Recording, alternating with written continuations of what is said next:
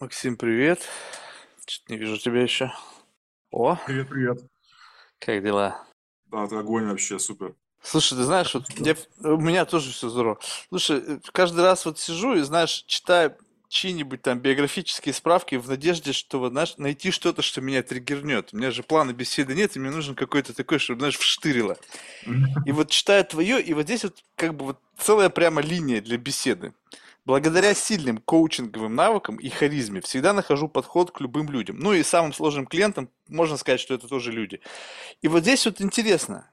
Во-первых, что такое харизма и как коучинговые навыки вместе с харизмой помогают находить подход к любым людям? Ну, я смотрю, судя по твоим глазам, у тебя есть определенное несогласие либо удивление. Не, я, я пытаюсь из этого извлечь инструмент. Мне он нужен. А. То есть, может быть, харизма это какой-то такой особый инструмент. То есть, если оно, как вроде как бы говорят, что оно либо есть, либо его нет. Но получается, что если оно у кого-то есть, и люди другие это замечают, значит, это набор каких-то характеристик, которые чисто теоретически можно изъять, как-то Да, запаковать и дальше использовать. безусловно. Это очень хороший инструмент, которым можно в совершенстве овладевать. Ага. И я тоже, когда готовил, готовился там, к тренингам по харизме, я тоже много читал материалов, где говорят, что нет харизма либо дана, либо не дана, как бор даже. Ой, господи, дар Божий. А, Я думаю, что это такое? заговариваю сегодня после клиентов. Вот, поэтому есть конкретные инструментарии, да, конкретные вещи, на которые можно обратить внимание, да, и что-то с ними сделать. И в итоге у тебя в чем-то станет э, проявление харизма, харизмы как бы лучше и заметнее, потому что харизма всегда направлена на кого-то, и ты, когда общаясь более, скажем так, харизматично, да, с кем-то, ты сразу видишь это, это изменение, оно в моменте про- проявляется. Давай слово сразу же декомпозируем. То есть очень много людей, я сейчас объясню почему, я не говорю, что это ты, просто мне иногда кажется, что многие люди манипулируют какими-то словами, понятиями, просто вот как какой-то концепт, но они не глубоко, вот как бы вот, на, на, допустим, в подвал съездить этого определения не хотят. Поэтому давай мы уберем как бы харизму как просто понятие, а будем оперировать тем, что это такое. Без проблем, без проблем. Ты, М. если какие-то там я очень заумные вещи называю, ты, если хочешь раскрутить для слушателей, Поверь мне, не-не, какие Макс, слушатели? На, на слушателей насрать. Я про себя. Я, ты разговариваешь с приматом, поэтому я буду тебя... Действительно, если я не понимаю, поверь мне, я не буду стесняться. Слушай, а можно я, я спрошу, просто как бы я э, в таком формате просто первый раз участвую, ну не в том плане, что в подкасте, а что в том плане, что ко мне неизвестный человек для меня выходит на за желанием записать этот подкаст, я зашел на твою площадку, а, там очень много известных э, мне людей всяких было записано, вот, А можешь вкратце просто о себе рассказать, чтобы я тоже имел полное представление, вообще кто ты, чем занимаешься, почему любишь записывать подкасты? Ну смотри, ты, во-первых, как бы кто я и кто записывает подкаст, это не один и тот же человек, так? То есть ты разговариваешь с тем, кого я просто выдумал. Ну, я имею в виду, выдумал некую как бы концепцию того, как бы мне хотелось общаться. Вот если, если убрать, представь себе, все, что в жизни в нашей есть, какие-то рамки, ограничения, какие-то барьеры, которые я вынужден, ну и как любой нормальный человек, гражданин той или иной страны вынужден соблюдать для того, чтобы как бы не выпадать из вот этого каких-то сложной такой системы внутренних отношений. Ага. Я взял, говорю, слушай, а что если, вот я всегда хотел вот так, пусть будет, это же какая-то виртуальная среда, и вообще не факт, что ты есть, да, то есть я, не знаю, мне София выслала, я подключился, раз какой-то человек сидит, вот какие-то написанные биографические справки, ну окей, какая разница, то есть, в принципе, это возможность максимально расслабиться, выключить вс- максимально возможное количество фильтров, ну, оставить только какую-то вежливость, не знаю, внимательность, ну, что-то такое более-менее, как бы, корневое. Отключить максимальное количество bias ов и посмотреть, что из меня вылетит. Как response на того человека, который передо мной сидит. Мгм. Все, больше, ну, Ну, там а- можно, а сам на- сам можно ты еще что-нибудь выдумаю. Слушай, сам чем я занимаюсь, ну, на самом деле, как бы вот мало пересекается с тем, что я здесь говорю. Вот потому что э, есть люди, которые неразрывно связаны с тем, что они делают. Вот у меня вчера был гость, вроде бы два часа мы, с- мы два часа вроде бы с ним разговаривали, и он, понимаешь, он не мог оторваться от того, что он делает. Вот он весь, вот этот как бы такой, знаешь, как бы профессиональный тул. То есть вот он, у него все, его жизнь пропитана работой, он думает как бы уже такими категориями. И поэтому, что я делаю для того, чтобы зарабатывать деньги, ну вообще никак не пересекается, что если здесь. Потому что там это так скучно, неинтересно, и даже нахер об этом вспоминать. Потому что, ну, жизнь, человеческая жизнь со всеми сложностями, геморроем. Талимое любопытство. Просто хотя бы плюс-минус. Мне очень интересно. А, ну это секрет никого нет. Распространение цифрового контента. Мы доставляем цифровой контент от имени наших клиентов людям с определенным уровнем дохода. Ну, в частности, миллиардерам. Это очень интересно. Можно будет потом, мне кажется, будет что пообсуждать. Поверь мне, ни хрена интересного. Очень скучно. И абсолютно не, не перспективно. Так что я, я тебе что 15 лет уже в этом, поэтому, знаешь, это очень, ну, все, очень, еще. очень, ты знаешь, это же не вопрос моего выбора, это вопрос того, что я просто не знаю, как оттуда выбраться. Если бы я нашел сейчас какую-то ступеньку, на которую я бы мог встать и перейти на какой-то принципиально иной уровень, причем у меня есть очень жесткие условия. Столько же времени я должен тратить на то, что делать. То есть я не готов тратить ни, ни капельки больше времени на работу. Доход должен быть как минимум в два раза больше. Ну, лучше в три. А, почему не и... в пять? Не, ну я реалист, понимаешь? То есть я, я, я не могу на 2-то перепрыгнуть, а в 5, понимаешь, это надо сразу в Нарнию перепрыгнуть. То есть я, я, я хотя бы-то на 2 бы скачок, скачок хочу сделать, и то не могу уже, знаешь, уже лет пять, я думаю, на эту тему. То есть мне очень важно, чтобы, знаешь, я не чувствовал себя как белка в колесе. Потому что вот я очень много времени провел в таком состоянии. То есть вот как бы, когда ты просто прожираешь весь свой потенциал просто для того, чтобы вот как бы обеспечивать тот уровень бытового комфорта, который тебе хоть сколько-то нравится. Но когда это настолько не sustainable, вернее, это как бы сто процентов как бы sustainable, но у тебя нет жизни. То есть ты что, какое количество энергии создал, ты ровно столько же потратил. И все. И, то есть получается, ты как бы в состоянии всегда как бы некого условного баланса, а ментально ты в конском долгу. То есть твой как бы энергетический потенциал, он компенсируется уровнем дохода, ты вроде бы поддерживаешь вот эту вот э, как бы виртуальную среду, да, там со всеми там, не знаю, домами, там, квартирами, всем остальным, но жизни нет, и ты в ментальном долгу. И я думаю, нафиг такая жизнь. Ну, то есть я как-то вытащил себя на какой-то определенный уровень комфорта, а теперь я думаю, что как бы мне здесь вот, тратя 30% своего рабочего, ну, то есть свободного времени, я имею в виду время вот в течение дня, и иметь больше дохода. И пока я ничего не придумал. Так что, знаешь, вот и думаю, сейчас, может, кто-нибудь умный мне что-нибудь подскажет, знаешь, с предпринимателями разговариваю, знаешь, как бы, они как будто, как стартеры, дрын дрын дрын дрын дрын дрын и не заводятся у меня нифига. Ну, посмотрим, посмотрим. У меня просто такая же ситуация была, как ты сейчас описываешь, причем несколько раз. Ну, вот сейчас э, вроде как свет появляется в конце тоннеля. Ну, это здорово. Не, ну видишь, я еще как бы, же, знаешь, у меня же, же спрос такой нехилый. знаешь, одно дело, э, мы же сейчас говорим, знаешь, всех разных уровнях как бы дохода, да, кто-то кому-то и рай в шалаше, знаешь, хорошо. Вот сейчас же есть там целая группа людей, которые вот они там живут там на Бали, там в каком-то шалаше, там работают оттуда. Я думаю, не, ну, как бы, если это ваш предел мечтаний, то так, это, это абсолютно неинтересно. То есть у меня тут, знаешь, как бы реально такие очень капиталистические такие настроения, поэтому тяжело. Поэтому я не знаю, стоит ли вообще на эту тему думать, потому что ты себя как бы как будто бы, знаешь, сжираешь изнутри, как только эта мысль начинает захватывать твой мозг. Знаешь, почему, почему сжираешь? Mm-hmm. Потому что ты себе рисуешь очень большие задачи, до которых тебе даже сложно подступиться. Может быть, ты просто не декомпозируешь. А очень маленькие шажочки, которые... Не, ну это понятно. Но ты понимаешь, вот эти маленькие шажочки, они как бы, ну то есть условно, вот представь себе, что значит, я просто, мне любопытно над теми людьми, которые говорят, вот как бы путь, он очень длинный, и как бы там, может быть, где-то впереди есть то, что ты действительно хочешь, но для того, чтобы к нему прийти, надо маленькими шажочками двигаться.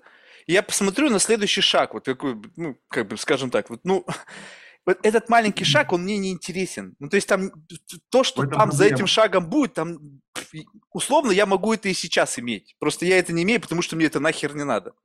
Я хочу, допустим, вот сразу же с одной машины перепрыгнуть на Бугатти.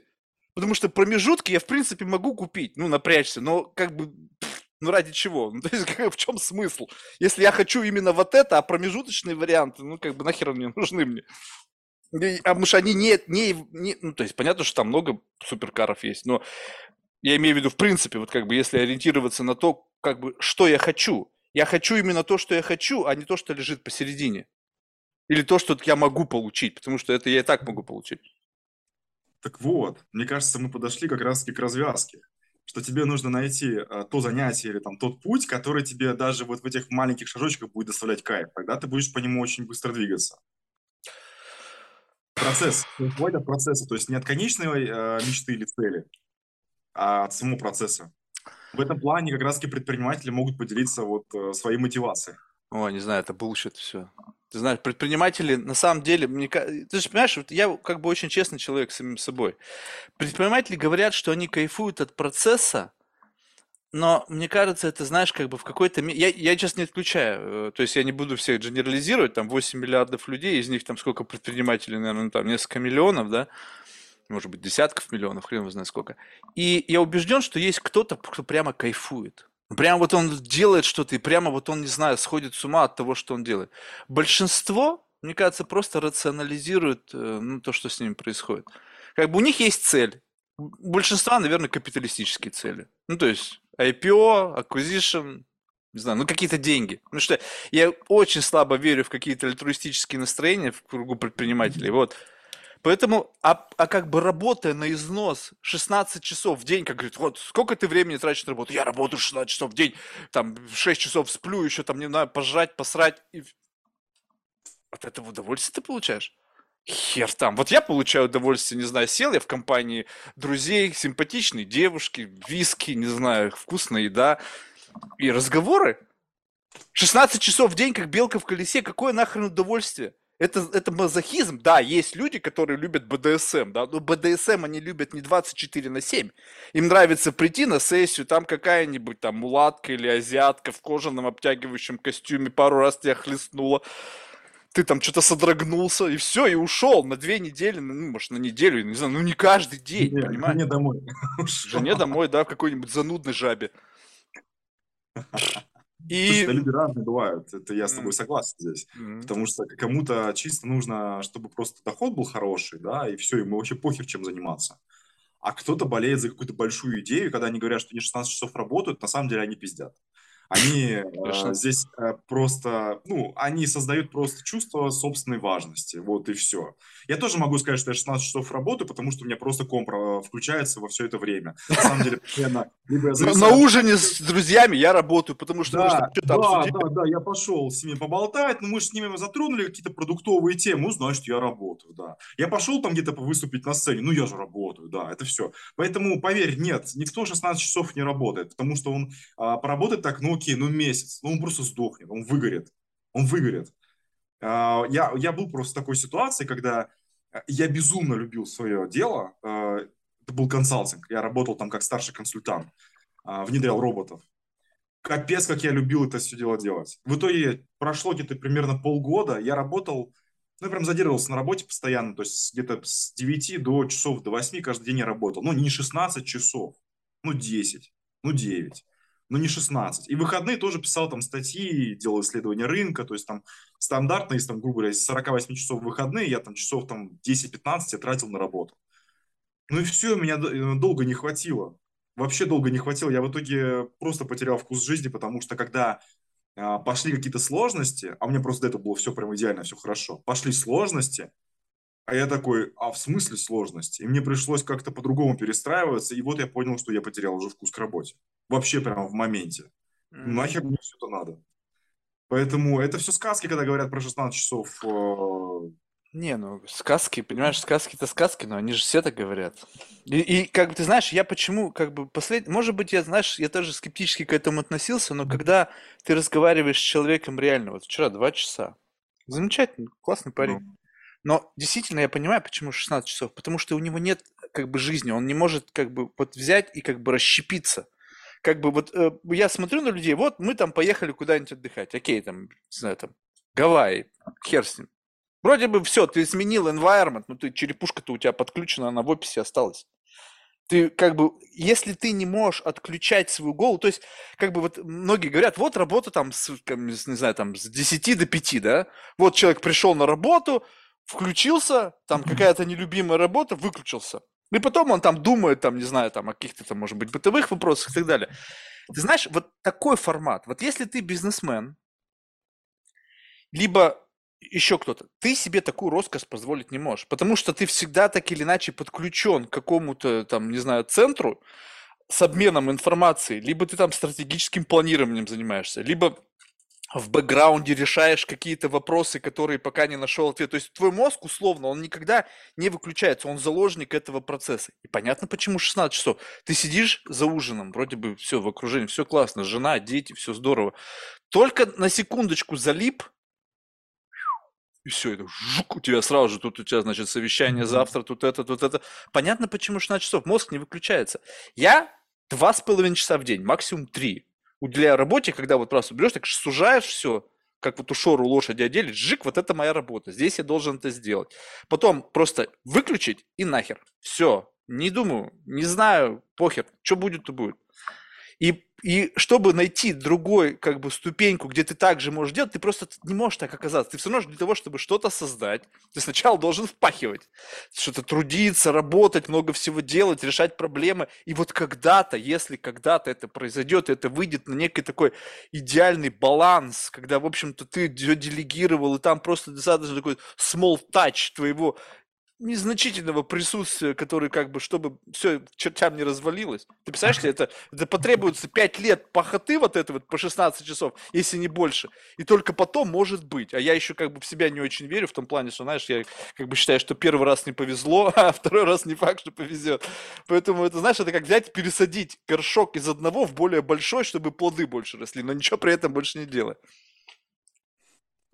Ну вот, кстати, предприниматели чем отличаются от других людей? Тем, что они как раз, когда ошибаются, падают, теряют бабки, они все равно встают, дальше идут делать, потому что они верят в, свое, в себя и в свое дело. Да, а потом, и когда э, старые не будут, они всю жизнь вот так вот падали, делали что-то, ошибались, а жить-то когда? Они жили вообще?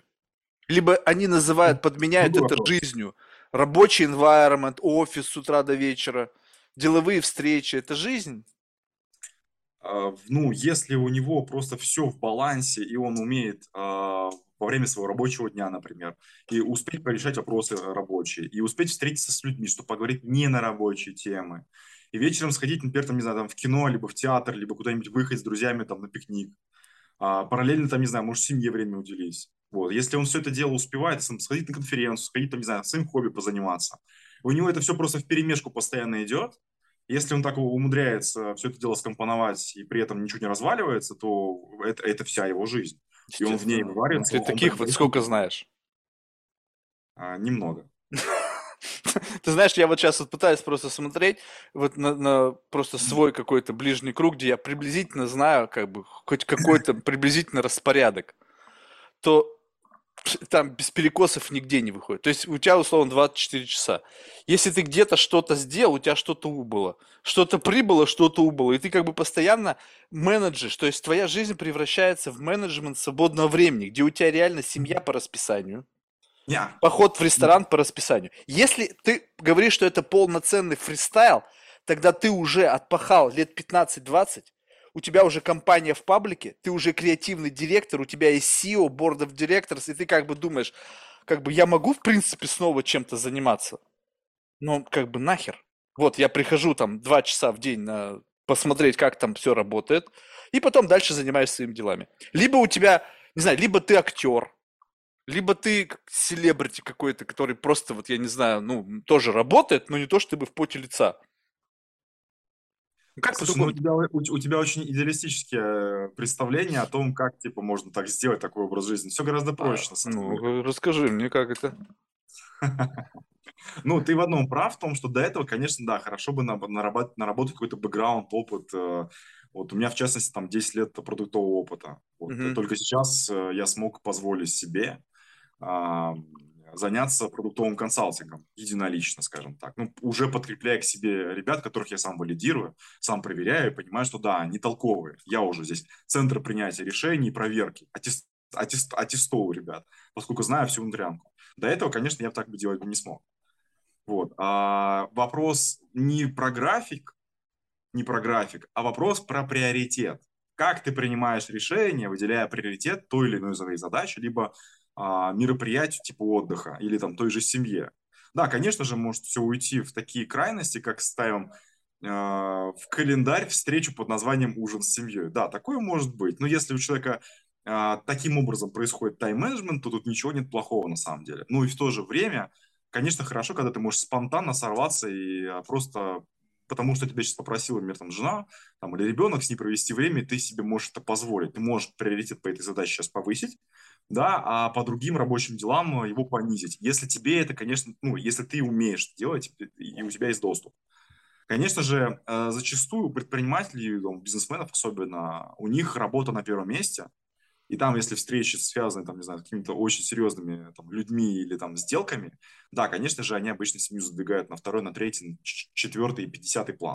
Я боюсь, что дело даже здесь не во времени. Здесь дело не в том, что у них на семью нет времени, просто семья – это боринг. Приходит чувак, он там решал миллионные сделки, там пытались поиметь его, он всех обскакал. Приходит домой, там, папа, смотри, какая у меня классная, там какая-нибудь херня. И ты думаешь, блин, мне же нужно вот только что я был там, мне нужно чик-чик-чик-чик отстроиться, и вот тут как бы ловить момент.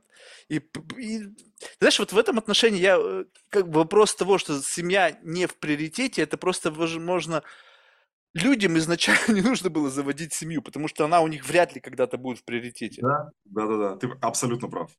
У них просто реально нет там интереса, они, возможно, семью завели, потому что Надо. А, давление социума, давление семьи, ну, либо просто как-то закрутилось, завертелось, он увлекся, забылся, и вот, хопа, там уже бегают тебя штаны снимают.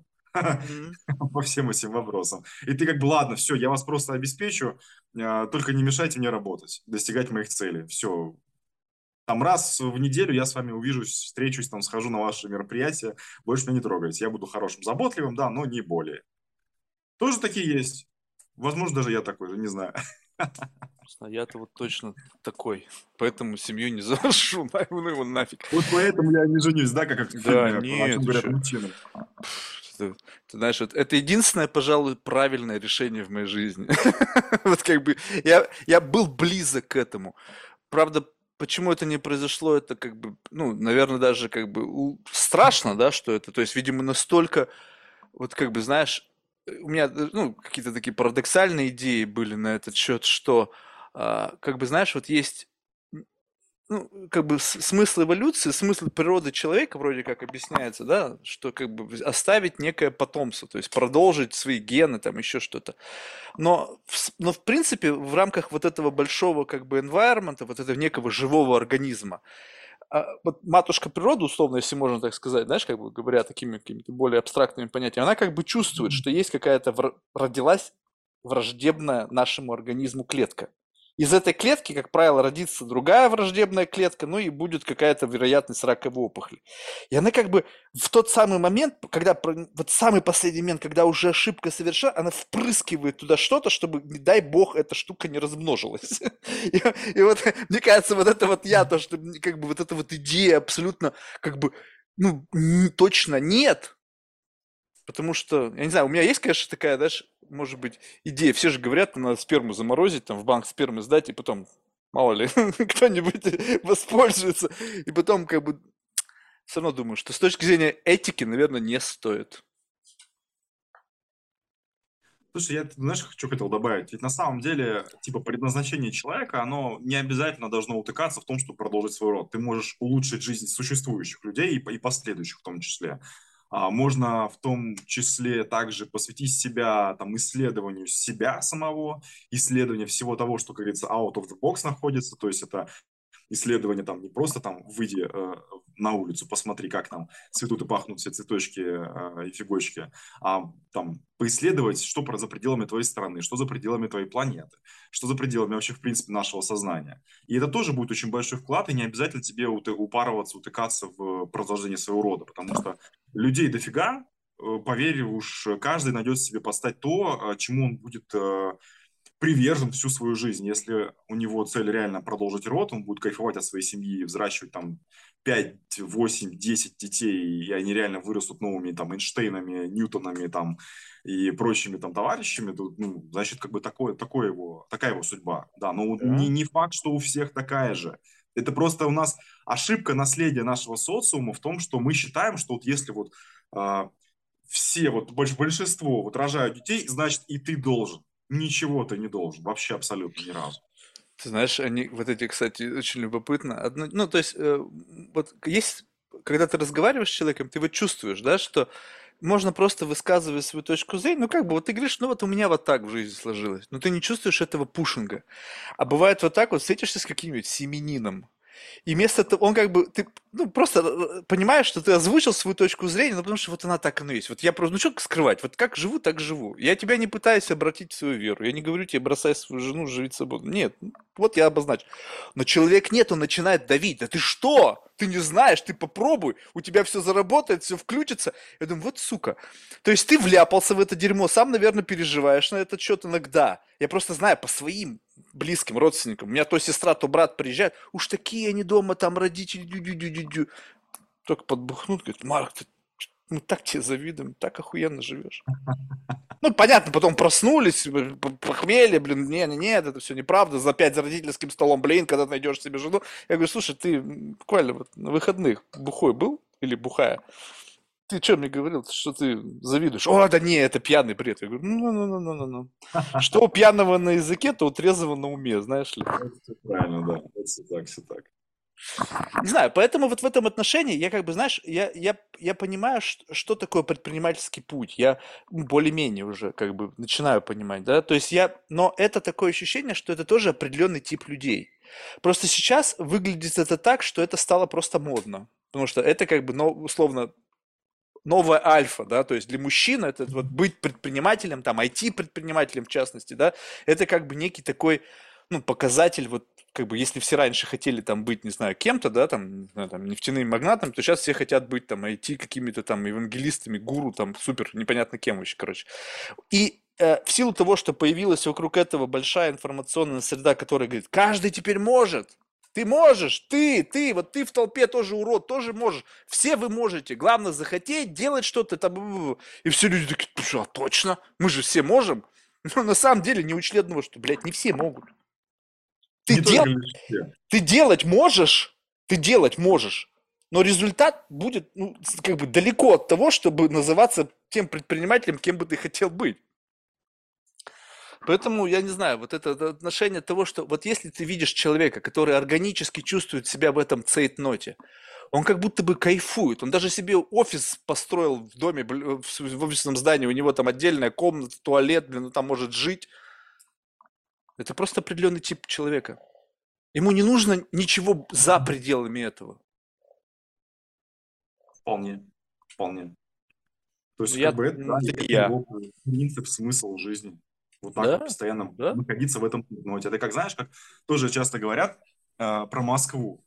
Про Москву. Ты сам, кстати, не из Москвы? Не. Случаем? Mm-mm. Откуда ты? Я из жопы. Из Жопинска. Ну, а если серьезно. Ну, блин, я тебе говорю, ты сейчас разговариваешь с штукой, я тебе могу соврать. Ну, хочешь, я тебе придумаю город какой-нибудь. Из Уфы. Кстати, в Уфе был недавно. Там да? себя не было. Блин, я 15 лет уже не живу в России, так что, знаешь, считаю, что а, этого действительно вообще не было. А? Ты вообще сейчас в России не находишься? Не, я в Нью-Йорке давно уже живу. А, понятно. А, короче, что я хотел сказать. А, да про, про Москву, как говорят обычно. Вот одни говорят, типа, о, суетной город. Там суета, беготня, что-то кто-то все бежит, пробки, времени вечно не хватает. Да, другие говорят, блин, крутой город, ритм, а, постоянная пульсация, все на кончиках пальца, все чувствуешь, э, с большим количеством людей общаешься, куча всяких задач переделываешь, да, все успеваешь, там везде ты постоянно можешь э, просто одним днем оказаться абсолютно в разных местах, и это будет все один и тот же город, да, они будут абсолютно по колориту отличаться друг от друга. Ты можешь сегодня, там, не знаю, с утра там э, решать вопросы там, государственного характера, а потом вечером просто идти в бар и э, еще с кем-то там обсуждать новые какие-то бизнес-инициативы. Вот, и это все в один день с одним и тем же окружением на самом деле. И это и, как бы в этом тоже прекрасие есть свое. Вот, поэтому кому-то это подходит, кому-то это вообще абсолютно не подходит, и он не хочет этим всем заниматься. Так же и с предпринимательством. Кто предприимчивый и любит находить новые идеи, новые а, способы, он любит рисковать, он любит а, а, вдохновлять, если он там еще работает с командой. Он любит а, создавать что-то новенькое, да, ну или просто находить способы реализации, скажем так, своих идей, своих э, фантазий. Вот, да, он будет постоянно в предпринимательстве, он будет выживать. Ну, выживать в том плане, что всегда выходить сухим из воды. Ну, либо даже если он не выйдет сухим из воды, он все равно упадет, отряхнется, встанет, пойдет дальше. Вот. А кто-то столкнется с первой трудностью, и мне поможет этот, э, все это цифровое окружение, которое сейчас прекрасно создалось, для того, чтобы э, быть на плаву, а не просто столкнуться с проблемой, скажут, ой, нет, все не мое, да, ну или там будут зарабатывать как самозанятые там 100-150 тысяч, как бы, и вот все на этом все их предпринимательство заканчивается. Ты знаешь, вот как бы очень важный момент здесь все, что вот э, мне кажется, очень важный компонент э, в структуре предпринимательства – это тщеславие. Вот если у тебя есть вот этот вот рецептор хорошо развитый, и есть некий внутренний спрос, то есть у тебя двигатель внутренний, вот это вот какой-то энергоноситель твой, он работает на неком таком очень специфическом топливе как один из компонентов, грубо говоря, одна из молекул там, этого топлива – это тщеславие. Вот это, mm-hmm. мне кажется, очень важно, потому что, допустим, вот у меня особо тщеславия нет. Ну, то есть мне как бы похер. И поэтому э, я могу делать то же самое, ну, решать какие-то проблемы, находить вдохновление в том, что я делаю. Но мне для этого не нужна внешняя валидация. То есть я могу сам для себя придумать какую-нибудь задачу. Ты говоришь, вот самопознание. Офигеть, как интересно. Я, блин, еще в школе этим увлекся. Но не смысл какого-то самопознания, как, знаешь, как некое исследование, которое я потом подарю людям. Просто интересно. Вот я вот взял, пригласил кого-нибудь к себе помучить и погнали. Что-нибудь да всплывет, какая-нибудь интересная тема. То же самое, то есть я вроде как думаю, я пытаюсь кого-то заинтересовать, вдохновить, да, для того, чтобы он или она хоть сколько-то потратил на время на эту беседу, потому что без, вот если человека не вдохновить на определенный формат, стиль беседы, то как бы будет очень тяжело. Вот, потом что, ты что еще говоришь? Что-то там придумывать. Блин, я фантазер еще тот. Ну, больше, наверное, как бы пиздобол, но как бы но вот фантазия это то, что вот у меня в голове подожди, постоянно подожди. есть. Придумать это одно, а придумать, чтобы это еще и деньги приносило, это совсем другое понимаешь, э, подожди, придумать, чтобы это приносило деньги, зачем? Приносило деньги тебе для того, чтобы ты жил и получал удовольствие? Потому что когда человек зарабатывает деньги, но он их не может тратить, потому что у него нет времени, чтобы их тратить, зачем эти деньги тебе в таком количестве нужны? Чтобы обеспечивать свою жизнедеятельность, например, как минимум. Так вот именно, ты понимаешь, что ты работаешь ради того, чтобы работать. Да, много таких людей в таком, в таком режиме. Ну вот видишь, а получается так, что у меня просто в один момент времени пришла такая идея. Представь себе, что вот как бы я обнаружил себя в рамках опять некого такого трипа, что ты на, на велотренажере сидишь, и как бы вот эта лампочка, которая подключена как через динамо машину, ты крутишь педаль, лампочка горит. Значит, крутишь, она горит ярко, и как бы этот цвет этой лампочки это некий такой уровень бытового комфорта. То есть пока горит эта лампочка, ты получаешь некий какой там поток фотонов, которые, в общем-то, тебя считают, что ты в нужном месте. И я крутил, крутил, крутил, крутил, охренеть, уставал, но все равно продолжал крутить, только чтобы эта лампочка горела. Потом как-то, знаешь, раз что-то произошло, я не, не помню конкретно, что это, то есть это было, может быть, какая-то, знаешь, временная остановка, просто чтобы передохнуть, я не знаю зачем. Но лампочка продолжала гореть. Я подумал, а нахер тогда крутить педаль, лампочка-то горит. То есть что-то изменилось что-то случилось, что ты как бы просто понял, что ага, но предприниматели, они невротики же, у них одна лампочка горит, они говорят, а, блин, одна лампочка, а что будет, если еще одну лампочку подсоединить? Они подсоединяют вторую лампочку, энергия распределяется две, тускло говорят, блядь, надо сильнее крутить. Жжж. Так, одному не накрутить, давай еще там троих посадим рядом, мы будем крутить, теперь две лампочки горят, офигительно. А теперь давай подключим 50 лампочек, что тогда будет? И вот они все время усложняют, понимаешь? То есть, как бы, никогда не могут остановиться на том самом моменте, когда вроде бы just enough. Окей, все круто, ты можешь продолжать жизнь, без кручения педалей и просто наслаждаться не тем, что есть. Не Правильно, невротизм, да. потому что надо что-то снова. Не, не невротизм, это просто стремление к постоянному совершенствованию. Какой... Вот я недавно послушал разговор с Цукербергом. Я, понимаешь, э, ну, правда, я немножко был разочарован в том плане, что мне казалось, что Роган вытащит из него что-то интересное. Мне кажется, там был такой жесткий дисклаймер, там, мне кажется, там были какие-то, ну, какие-то рамки, потому что, как бы, я хотел увидеть человека, то есть, сколько-то.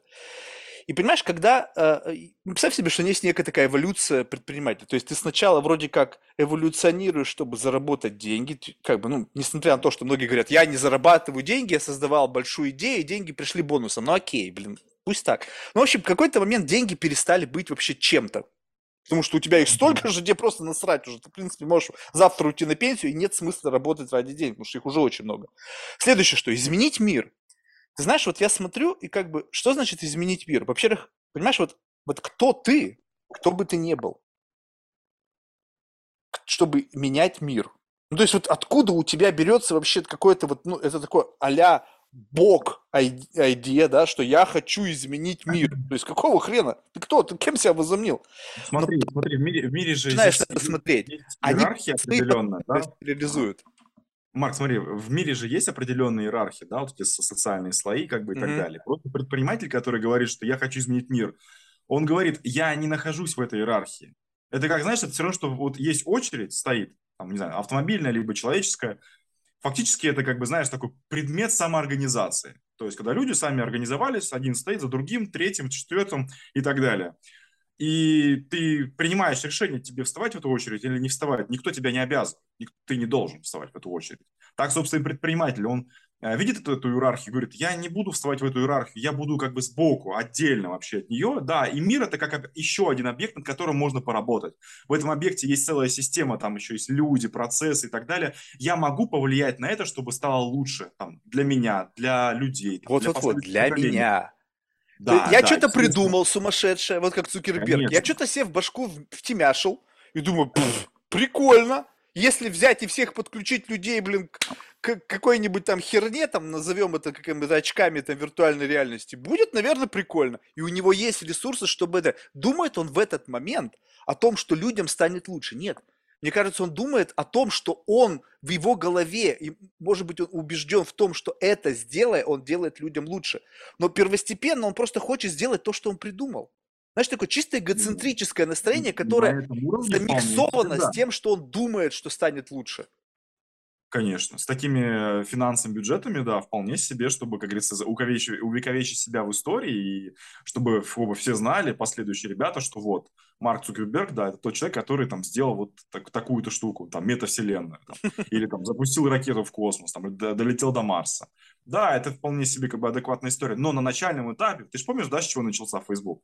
Он просто хотел а, собрать телефоны всех девчонок, которых он, э, которые ему нравились, чтобы их Знаю, потом... Ты, ты что, в кино посмотрел? Я не знаю. Я вот, если бы посадил Цукерберга перед собой, приковал бы его, в цыворотку правды ему вколол, и вот тогда бы, что бы он мне рассказал, вот это, наверное, был бы. Он даже сам не уверен, Возможно. что знает. Возможно. Девчонки там, не девчонки. Ты знаешь, если бы он был повернут на девчонках, сейчас бы он с такой, извините меня за выражением, красавицей в кавычках не жил. Я, а? я знаю вот ребят, которые дорвались до денег, ну, то есть я сам один из них, да? Вот, когда, э, ну, в детстве, в юности, да, когда, в общем-то, стояла, как, не знаю, там, с утра до вечера без остановки, ты всегда вроде бы хотел кого-то, и было куча красивых девушек, но они просто тебе не давали, потому что у тебя не было там то Порше, то, то там, не знаю, там, то не мог ты ее на балет вести, там, в общем, и как бы долгие истории, там, всякие там поэтические уже мало кого интересовали, там, какой-то романтизм ты прекрасно понимаешь, как только ты дорываешься денег, именно то вот этот гештальт не закрытый, он моментально материализуется. То есть ты посмотри, вот у меня много знакомых, у них у всех там жены или там, ну, они, они вот с точки зрения эстетических вот настроений времени, они всегда сто процентов идеальные. То есть они были всегда вот как бы такие, какие они должны быть. И я убежден, что если бы он был тупо повернут на бабах, то у него бы, э, ну, как минимум, жена бы была бы, наверное, ну, модель Victoria's Secret?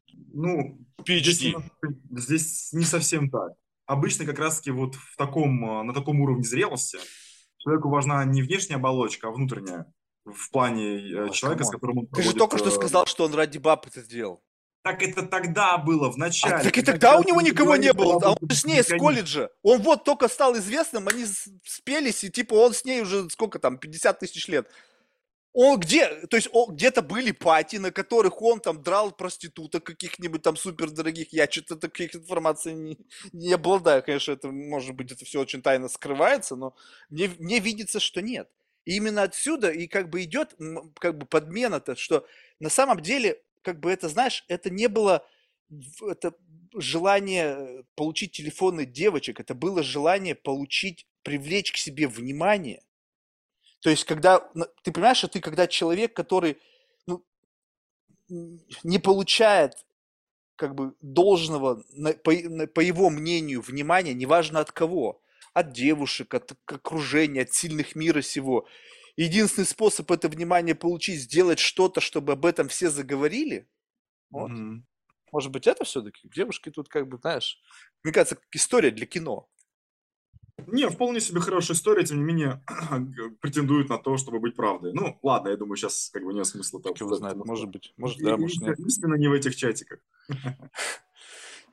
Это же, знаешь, как бы вот мне всегда очень, э, я, я для себя всегда наглядно смотрю на вещи. Вот я смотрю на человека в определенный уровень свободы. То есть при определенном уровне благосостояния и определенном уровне свободы быть тем, кем ты хочешь. И вот что из тебя получилось? Вот это же как бы заметно, что, ну, понятно, что люди себя контролируют, они держат себя в каких-то там разумных границах. Но ты смотришь, раз чувак до денег дорвался, что в его жизни изменилось? И вот следи за тем, что появилось в его или ее жизни, и ты сразу же поймешь, откуда на самом деле корни растут. То есть, что ты действительно хотел, когда вот этот уровень Болел. свободы, что было внутри тебя, вот что, что изменилось? И вот эти изменения, они как раз-таки, это тот самый как бы момент, когда ты проявляешься. Ну, то есть, как бы вот раз и что-то там в тебе проявляется. Поэтому я очень внимательно за этим слежу, когда люди, знаешь, из состояние, когда я говорю о чем-то, что я хочу, доходят до этого состояния. Потому что же многие живут в будущем. Я там предприниматель, у меня там компания единорог, да, но у тебя еще не гроша в кармане. То есть у тебя, в принципе, там все единороги, там все на бумаге, там инвестиции. Как говорят, мы привлекли 200 миллионов долларов инвестиций. Как бы в виде коммитментов, расписанных на 20 лет, а, в нач... а вот сейчас нам в этом моменте времени дали там полтора миллиона, только чтобы заткнуть наши дыры, и на самом деле в твоем кармане вообще нисколько не прибыло. Слушай, да, чувак, ну да. все классно. А, а, история для школьников. Вот-вот-вот. И как только они до денег дорываются, вот тогда мне интересно. Вот тогда мне интересно. Вот посмотреть, взять этого чувака, который этот, с э, Майнкрафт, да, игру придумал. Только в cash-out, бам, дом за 85 миллионов. Я говорю, о, вроде бы weirdo какой-то, знаешь, там такой задрот, там кто, там, не знаю, интроверт, программист.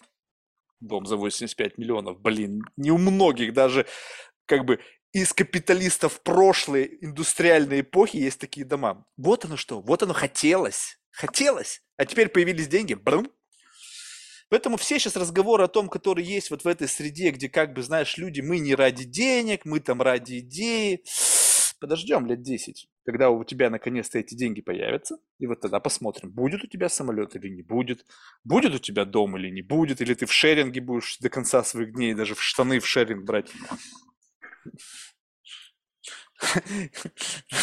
Мне вот это интересно, потому что все красиво могут говорить.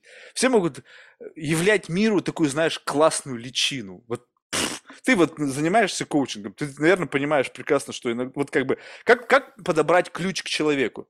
Ты ведь не всегда должен быть самим собой. Иногда бывает, что ты сам собой никогда не законатишься с этим человеком, потому что у вас замочная скважина, а ты как ключ, вы не попадаете, не работает. Поэтому ты берешь из себя как бы трансформировал до нужного размера скважины и туда жзк, шик, провернулся. Ну, у тебя прям какой-то очень идеалистический образ, опять же. Ну а как еще? Ну а как можно найти с любым человеком общий язык? гибкость и адаптивность. То есть люди обычно меняются под контекст и под тех людей, которым им сейчас хочется общаться. Не все такие. Не одно ли и то же? А, нет, не одно и то же. Коучинг это про другое абсолютно. А как? Ну, вот, вот ты говоришь, я нахожу общий язык со всеми. Я, мне кажется, коучинг, я сейчас могу ошибаться, если что, меня поправь. Чтобы, чтобы быть коучем, мне кажется, нужно располагать определенным кредитом доверия.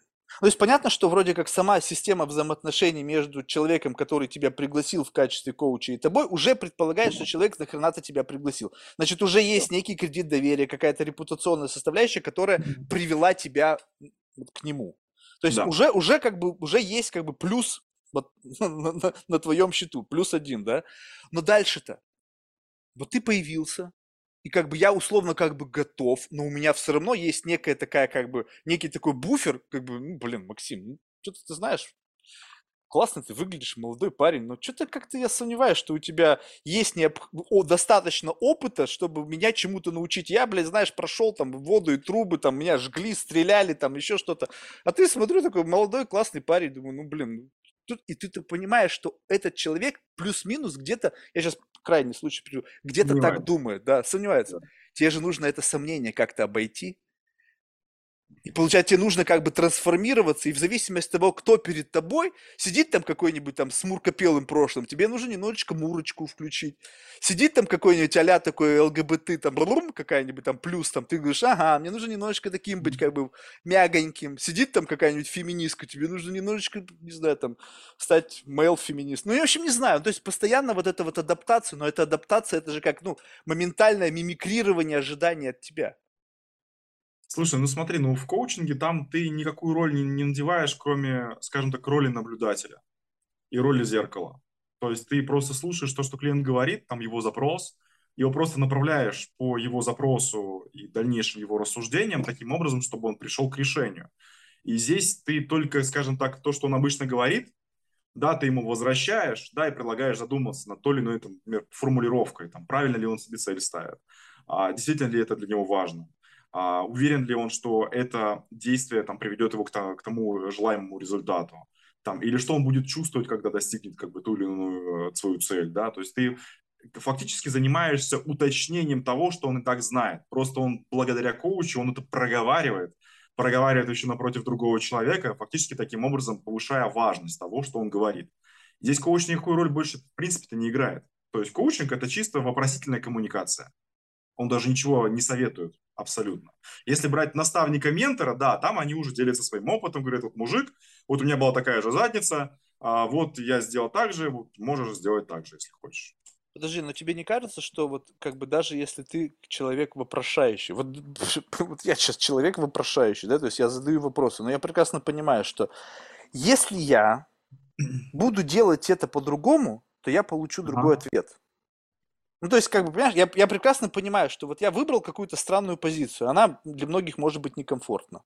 И я понимаю, что и она и для слушателей некомфортна. Ну, то есть, как бы некомфортно ни для кого, кроме как для меня. Такой, знаешь, стопроцентный эгоизм.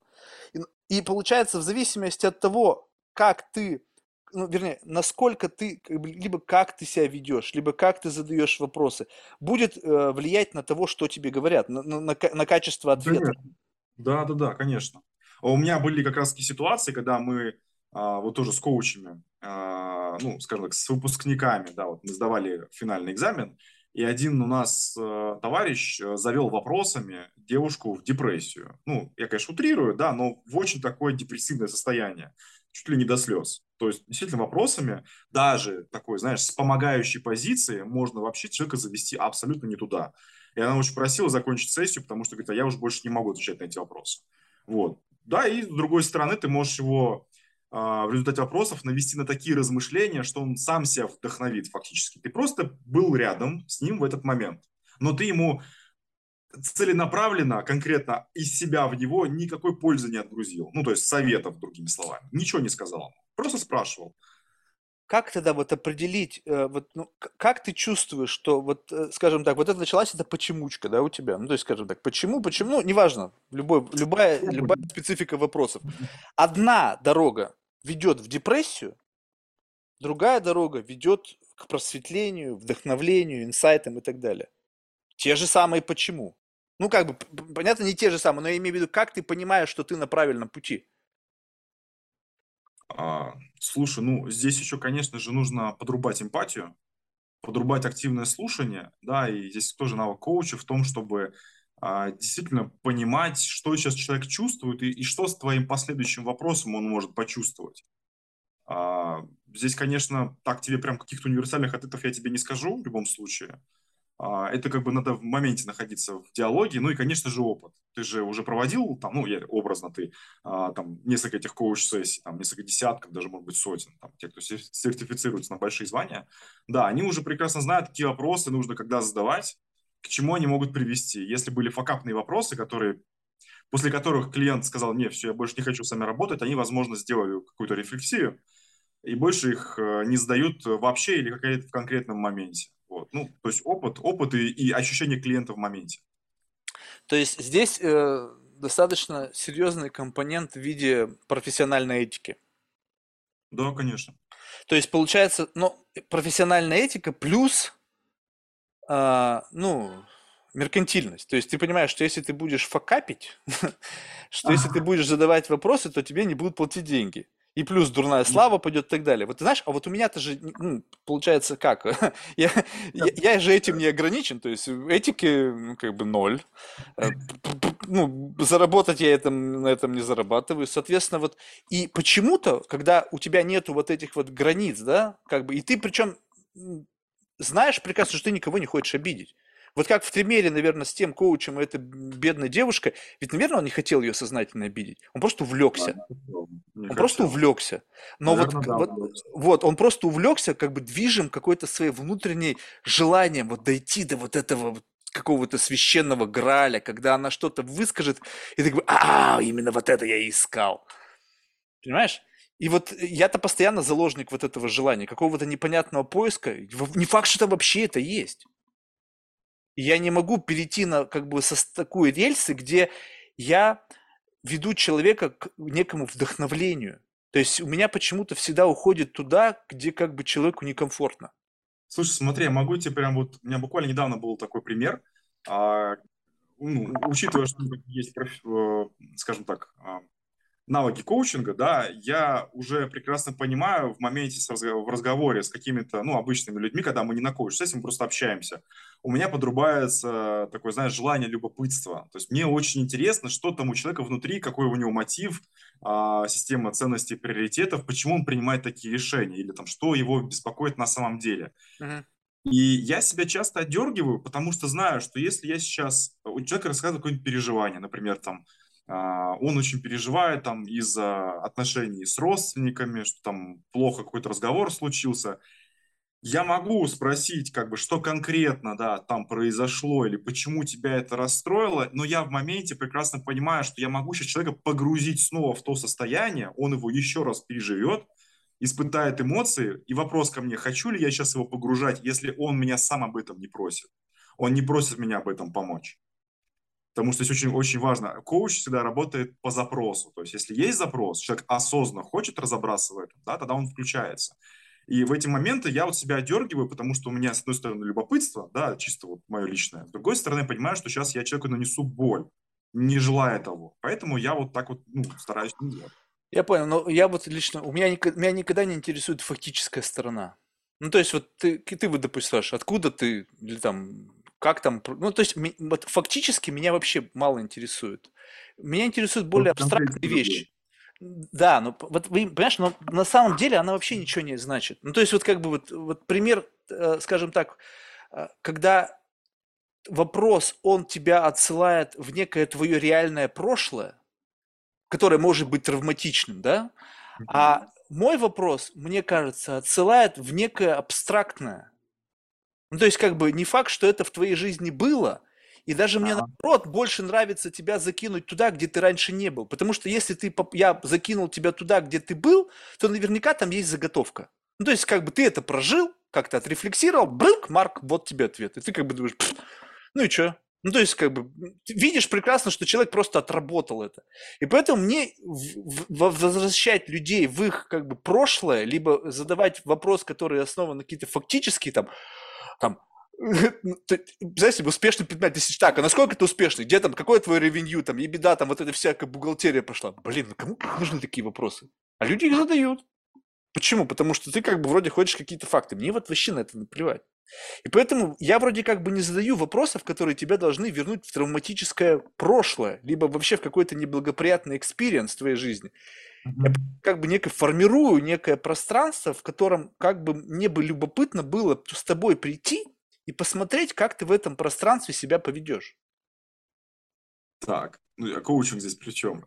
Блин, я тебе сейчас не про коучинг, я тебе про себя говорю. Я просто как, я через тебя пытаюсь научиться, как мне сделать так, чтобы я людей не приводил туда, где им плохо. Но когда, ну, то есть, э, не то чтобы им плохо, они, они просто растеряны, возможно, дезориентированы, они, они, в общем-то, просто, либо просто, это, знаешь, как ощущение чего-то настолько нового, что, что как бы, знаешь, у меня идея такая, что в момент, когда ты органически рождаешь какую-то мысль, вот первый раз, ты попал в какую-то незнакомую среду, и ты первый раз совершаешь какие-то действия, ты максимально похож на самого себя. У тебя нету заготовок. Да, максимально да. пытаешься как бы, ну, решить проблему, и тут вылазят все твои сильные стороны. То есть реально, что ты можешь в этой ситуации сделать? Ты попал на необитаемый остров, был такой белым пушистым, блин, дошло дело до дележки пищи, всех перепиздил, все сожрал. Вот, вот это ты в такой на самом деле был, ты себя всегда держал, ты себя сдерживал себя в каких-то рамках социального контекста. И поэтому люди научились хорошо себя как бы демонстрировать за счет вот этих там социальных сетей, там всяких коучей, тренингов. Они держат себя в руках, а мне вот это бесит очень сильно.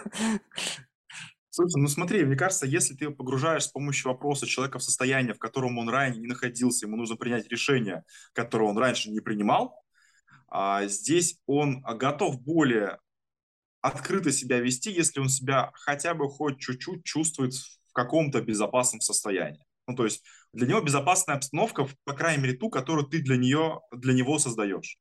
То есть если ты в моменте покажешь, что, дружище, как бы, да, сейчас, ну, я абстрактно, да, своим вопросом, да, ты его погрузил в не, не, неопределенность, но, тем не менее, ты с ним как бы в одной лодке, тебе вместе с ним хочется прийти к этому ответу, ты как бы вместе с ним готов его там, не знаю, там морально там или какими-то вопросами еще, там, своими суждениями поддержать, да, он почувствует себя более безопасной обстановке, он почувствует, что он не один, и он а, с большим желанием, рьяностью готов будет а, побрейнстормить, погенерировать какие-то новые идеи и ответить тебе на этот вопрос.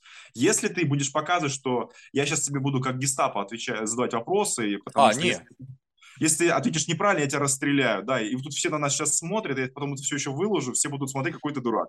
Вот, если он будет чувствовать себя в таком состоянии, ты от него ничего не добьешься, он закроется. Это понятно. Это, нет, ну, это же гестапо уж нет. Это, не, это же не допрос. Это, знаешь, я просто... Не да, не, я понял, но вот это же как бы, представляешь себе, что это интуитивный путь. То есть на самом деле, э, как бы одно дело, когда вот, а, ну, у тебя, я не знаю, как, как вообще, как формируется вопрос в твоем голове? Ты, это как моментальная рефлексия на услышанное? То есть как ты, вот ты инициировал какой-то вопрос, но ведь это череда вопросов, то есть эта почемучка, она должна привести к тому, что в какой-то момент времени человек сказал, о, инсайт. То есть каким-то образом, задавая вопросы, ты подвел человека к некому инсайту, который был как бы неким ответом на какой-то сформулированный вопрос, либо внутри вопрос. Но как ты знаешь, что это за вопрос? То есть откуда у тебя берется понимание, что надо спросить? Э, слушай, есть много различных таких конструкций, да, которые с, э, в себя собирают определенные вопросы, которые ведут конкретный, к конкретным осознаниям. Да. Вот. Например, одна из них – это такая механика Grow, Grow, Grow называется, где, а, я сейчас, наверное, по аббревиатурам четко не скажу, но смысл в том, что сначала ты вытаскиваешь вопрос из человека, то есть что он хочет, Второе, ты узнаешь, а, что он уже делал для того, чтобы к этому прийти. Третье, ты вытаскиваешь, что ему конкретно мешает к этому прийти. Да, и четвертое, что ты готов сделать уже прямо сегодня, чтобы к этому прийти? Вот это одна из таких простейших коучинговых конструкций. Окей, okay, сколько у тебя таких заготовок? Ох, я не считал. Ну, я не прям, чтобы прям они у меня тут где-то лежали или в голове. Не, ну ты сейчас одну из них обозначил. Но представь себе, что приходишь к человеку, он думает, блядь, Максим, что, серьезно? Ты вот меня вот этой дорогой хочешь прогнать? Такого не Чё, было. Давай что-то другое. Нет, ну ты просто не... При... Я не знаю, может быть, тебе везет. Вот ты, я не знаю, вот у тебя был, приходил вот ты к человеку. Я просто к чему это все начинаю? Это долгий подвод к тому, что я хотел с самого начала. Сейчас ты поймешь. Что вот ты говоришь, я могу находить подход к любому человеку. Ты приходишь к человеку на сессию, а вот он эсол. Ну, вот знаешь, вот такая вот бывает вот скотина. Да, И вот он не будет стесняться вообще в выражениях. Ты для него просто пришел, ты для него здесь. Он оплатил твое время, и вот он просто хочет вот этого, вот какого-то, не знаю, ментального батла. Он хочет получить достойного соперника, который, да, у него есть цель чему-то научиться, но он не будет стесняться. Если ему покажется, что ты, как бы, знаешь, два, два мастера джиу-джитсу, там, один пришел вроде как оба с черными поясами, а выяснилось, один вообще, на самом деле, только вчера начал заниматься. Ну, кому? Ну, это неинтересно просто будет. Ты будешь валяться с мешком, который, как бы, ничего не может сделать. Ты его раз задушил, раз ему руку сломал. Ну, в общем, какой, какой прикол? И вот тут вот, понимаешь, как ты понимаешь, как глубина. То есть, если ты сходу за это заходишь, ты себя сразу оголяешь. Ты уже сразу обезоруживаешь себя, потому что если ты промахнулся и пошел этим путем, а человек как бы думает, блин, ну что, серьезно? Детский сад? То есть ты же должен прощупать, даже какая-то должна быть включиться вот эта щупальца реальности, чтобы ты понял, кто перед тобой сидит. Ты что, биографическую справку собираешь, изучаешь своего клиента, прежде чем начать с ним разговаривать, или как? Как ты знаешь, кто перед тобой сидит? Слушаю, что он говорит и что он хочет. А, ты пришел, он молчит. Ну, ты пришел, вот он молчит. И... Здрасте. А, не, ну, слушай, сперва всегда, если это брать, опять же, ну, надо, надо разделить, потому что у меня в основном сложные клиенты были в процессе менторства, когда особенно приходит вот Сколково а, товарищи на получение резидентства, да, и моя задача там за там, несколько встреч их прокачать, чтобы они в итоге подготовили классную презентацию и классный пич и в итоге выступили перед экспертами и защитились, получили резидентство. И там приходит э, довольно-таки большое количество дядь и теть, которые меня в разы а, старше, опытнее, а, надменнее, которые считают, что, как бы, ребята, мне тут просто вот прийти, я пичился уже миллион раз, чему вы тут меня можете научить вообще? Uh-huh, uh-huh. Вот таких вот вот так вот. И, ну, типа, твоя задача отработать, Твоя задача их подготовить. У тебя есть четкий регламент, у тебя есть четкие тезисы, которые должны быть в этой презентации. И просто когда начинается какая-то вот, э, ну, предпосылки к махачу, скажем так, да, и он говорит, слушайте, я не буду это делать, типа, это все говно, а, или там, что вы тут мне рассказываете, я тут э, как бы не буду это делать. Я, я говорю, как бы, ребята, ну, давайте вспомним, зачем мы здесь с вами тут собрались. Как бы вы захотите получить резидентство. Моя задача вас к нему подготовить.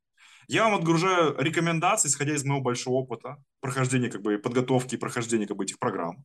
Вот. Ваше решение. То есть, смотри, я здесь ничего не советую. Я оставляю обезьянку, как говорится, у коуча называется, обезьянка ответственности, которая сидит на плече, да, и, и говорит о том, что сейчас ответственность на принятие решений на тебе. Я ее не беру на себя. Те, кто mm-hmm. дают советы, они ее берут на себя, потому что они типа, типа, знаешь, как в родительской позиции. Я тебе говорю, вот это делай, потому что я умнее, я это не делаю. Uh-huh. Я им говорю, ребята, я вам рекомендации даю, принимать их или не принимать, дело ваше. Но моя задача, как бы, им вас, вам обозначить эти слабые или там сильные зоны. Все. Они вот, это как бы один из таких простых приемов, которые часто срабатывают. Они такие, а, да-да-да, конечно, конечно, да, что там еще? Вот. Либо я спрашиваю, ребята, ну вы, вы тут сюда зачем пришли? Чтобы как бы вот э, со мной спорить, да, или все-таки чтобы послушать эксперта, чтобы получить пользу, потому что я вам, я как бы я с вами, вот как помнишь, то, что тебе говорил про безопасную обстановку, говорю, я с вами в од- на одной стороне, мы с вами сейчас команду образовали на пару недель. И я тоже хочу, чтобы вы прошли. Я ровно такие же цели преследую. Это моя конверсия в том числе. Слушай, вот, вот это здорово. А в этот момент, ну, только честно, вот, ну, я понимаю, что ты сейчас как бы описал ситуацию с, как бы как профессионал. То есть ты понимаешь, что идет сопротивление. Сидит какой-то там мудак или какая-то сука. И ты понимаешь, ну, блин, те, ты работаешь, ты выполняешь свою функцию. То есть, как бы, но там внутри есть как бы Максим, который человек, который сидит за пультом, да, и вот смотрит через вот эти твои когнитивные гаджеты. И там еще какой-то слой из твоего профессионализма, там, профессиональной ага. этики и так далее, который как бы препятствует вот этому первичному импульсу. Но вот э, сколько вот в этом, насколько силен этот вот импульс сказать, слушай, иди нахер вообще отсюда. Что ты пришел сюда? Не хочешь, иди в жопу. Либо такого вообще никогда не возникает желания. Просто если у меня часто такое желание возникает, я вспыльчив в этом отношении, я и в тот момент, когда я себя гашу, мне кажется, что я ем говно. У меня, знаешь, когда такие ситуации, вот прям я не могу себя сдержать. Вообще я просто сам по себе не конфликтный человек, и зачастую, если я понимаю, что на это можно не реагировать, я не реагирую, то есть у меня не будоражится кровь. А, многие могут подумать, что я вечно на успокоительных сижу. И такие люди просто... тем не менее, есть ситуации, когда я не могу пройти мимо, а это не из работы, это из походов в ресторан, когда ты... Да, когда ты сидишь, э, тебе приносят блюдо, и ты понимаешь, что это какое-то говно. Ну, там, не знаю, не так, вот буквально недавно, помню, недели две назад мне э, принесли салат из розбифа, я вижу, что там нифига не розбив, и там нет ни соуса, ни самого розбифа, там просто тупо два куска отварной говядины, просто прикрыты немножечко парочку листьями салата. Я мог бы прох... Э, схавать и схавать это дело все, да, но как бы я всегда проговорю, что, ребята, нет, так не пойдет, как бы я заказывал другое. То есть я могу вступить в такой небольшой конфликт, да, объяснить свою позицию и потребовать какого-то изменения, да. А, а у тебя всегда был этот э, какой-то пищевой гедонизм?